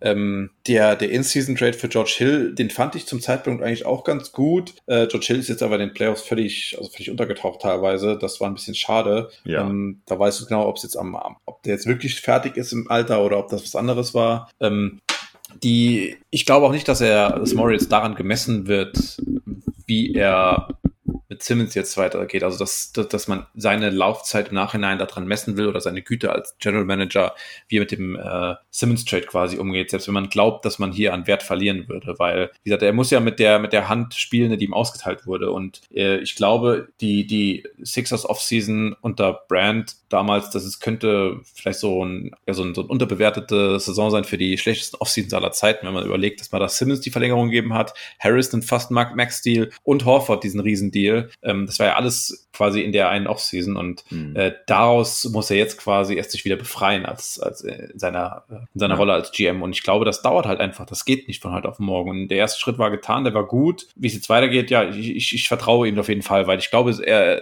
die Arbeit, die er in der Vergangenheit geleistet hat, spricht für sich. Ähm, den einzigen wirklich schlechten, den er gemacht hat, war eigentlich nur der, der, der Westbrook-Trade ähm, ja. gegen Paul. Aber ich glaube, da hat er schon gewusst, dass er wahrscheinlich im Jahr nicht mehr da sein wird, um die Suppe wieder auslöffeln zu müssen. Ja, und ich glaube, er musste Paul auch einfach traden. Ich glaube, ja. die Beziehung zu Harden, die war einfach auch nicht mehr zu fixen und dann, dann musste irgendwas machen. Und Paul galt damals als einer der schlechtesten Deals der Liga, was zwei Jahre später halt auch sowas von absurd ist, wenn man jetzt ähm, sich halt irgendwie darüber unterhalten muss, für wie viel Millionen wird Paul jetzt äh, verlängert, wenn er aus seinem Deal aussteigt, kriegt er nochmal 100 Millionen über drei Jahre oder sowas. Absolut abgefahren. Und äh, Westbrook war halt einer der wenigen Spieler, die dann halt auch kurzfristig verfügbar geworden sind, die halt ähnlich viel verdienen und äh, wo man dann nicht allzu viel drauflegen musste, wenigstens um Chris Paul zu dumpen. Ähm, ja, Wahnsinn. im Nachhinein mieser Deal. Ich fand den damals schon nicht gut, kann man hier nach immer jeden Tag NBA. Vor zwei Jahren habe ich damit Arne damals direkt einen Reaction-Pod zu aufgenommen. Aber ja, das ist ein anderes Thema. Also ich denke ansonsten auch, dass man äh, Daryl Morey eigentlich grundsätzlich vertrauen kann. Ich finde seine Arbeit hier bisher auch gut. Ich finde es auch schade, dass George Hill jetzt hier äh, vor allem gegen die Hawks ähm, echt mies unterwegs war. Und äh, Danny Green hat sich ja dann auch noch verletzt. Das haben wir jetzt heute noch gar nicht angesprochen, aber war halt auch nicht so der entscheidende Faktor in der Serie, nee, oder? Nee. Ja. ja, der läuft jetzt auch aus. Ähm, ja, ansonsten bin ich gespannt, was in der Offseason noch passiert. Also das große Ding, der große Dominostein ist halt der Simmons Trade, der früher oder später passieren muss. Ansonsten ist halt Harris noch langjährig unter Vertrag bis 2024. Ähm, dann äh, Embiid natürlich auch noch bis 2023. Ähm, Seth Curry auch noch genauso lang wie Embiid, äh, Thibault mit seinem äh, Rookie-Deal genauso. Maxi noch ein Jahr länger. Äh, Korkmaz läuft aus, Scott läuft aus, Dwight Howard läuft aus, ähm, Milton ist noch genauso lang da wie Thibault. Ja. Ja, hast du jetzt noch irgendwie was Großes, was in der Offseason zu beachten sein wird bei den Sixers?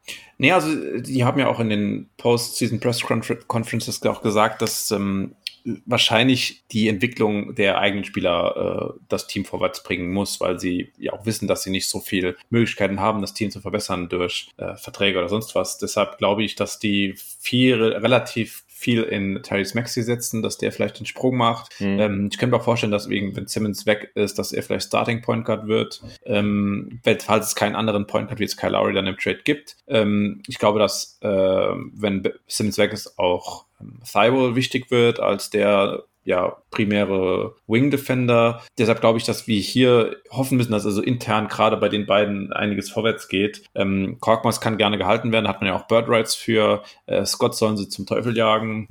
äh, der hat, der, der Deal war ja auch damals schon, schon richtig mies, ähm, auch in so ein Brand-Special gewesen. Room Exception, ja. Ja, und Millionen. genau, ja, für zwei Jahre auch direkt und genau, und äh, Howard, ja, also für ein Minimum-Deal könnte man den wieder halten, also das wäre kein Problem. Ähm, aber ja, man hat ja dann noch äh, einen Draft-Pick, glaube ich, dieses Jahr sogar und dann, ja, Okay, gut. Ähm, ich glaube, dann haben wir auch alle meine Fragen oder Themen so abgehakt. Ja, eine Sache noch, wir haben schon viel über Embiid gesprochen, aber was denkst du denn jetzt, wie angeschlagen war er wirklich mit seinem Meniskus? Also ich, ich war echt down, nachdem äh, da die Nachricht äh, herauskam vor der Serie und hatte dann auch tatsächlich auf die Hawks getippt, weil ich dachte, wenn Embiid nicht fit ist, dann haben die, äh, haben die Sixers halt ein Problem. Aber er war dann im Endeffekt viel fitter, als ich dachte. Also er ist in den zweiten Halbzeiten dann, vor allem in den letzten drei Spielen, immer total eingebrochen. Einmal 0 von 12 in der zweiten Halbzeit, dann zweimal acht Turnovers. Ähm, das, das war schon heavy, aber war, ist das auf das Knie deiner Meinung nach zurückzuführen? Du siehst halt einfach nochmal deutlich mehr im Beat wie ich, hat er sich aus deiner Sicht normal bewegt. Ich fand, dass er noch teilweise relativ explosiv war und auch viel gedankt hat und solche Sachen, die man jetzt nicht unbedingt machen muss, wenn man ein kaputtes Knie hat. Ja. Wie, wie hast du das alles so gesehen? Das würde mich noch interessieren.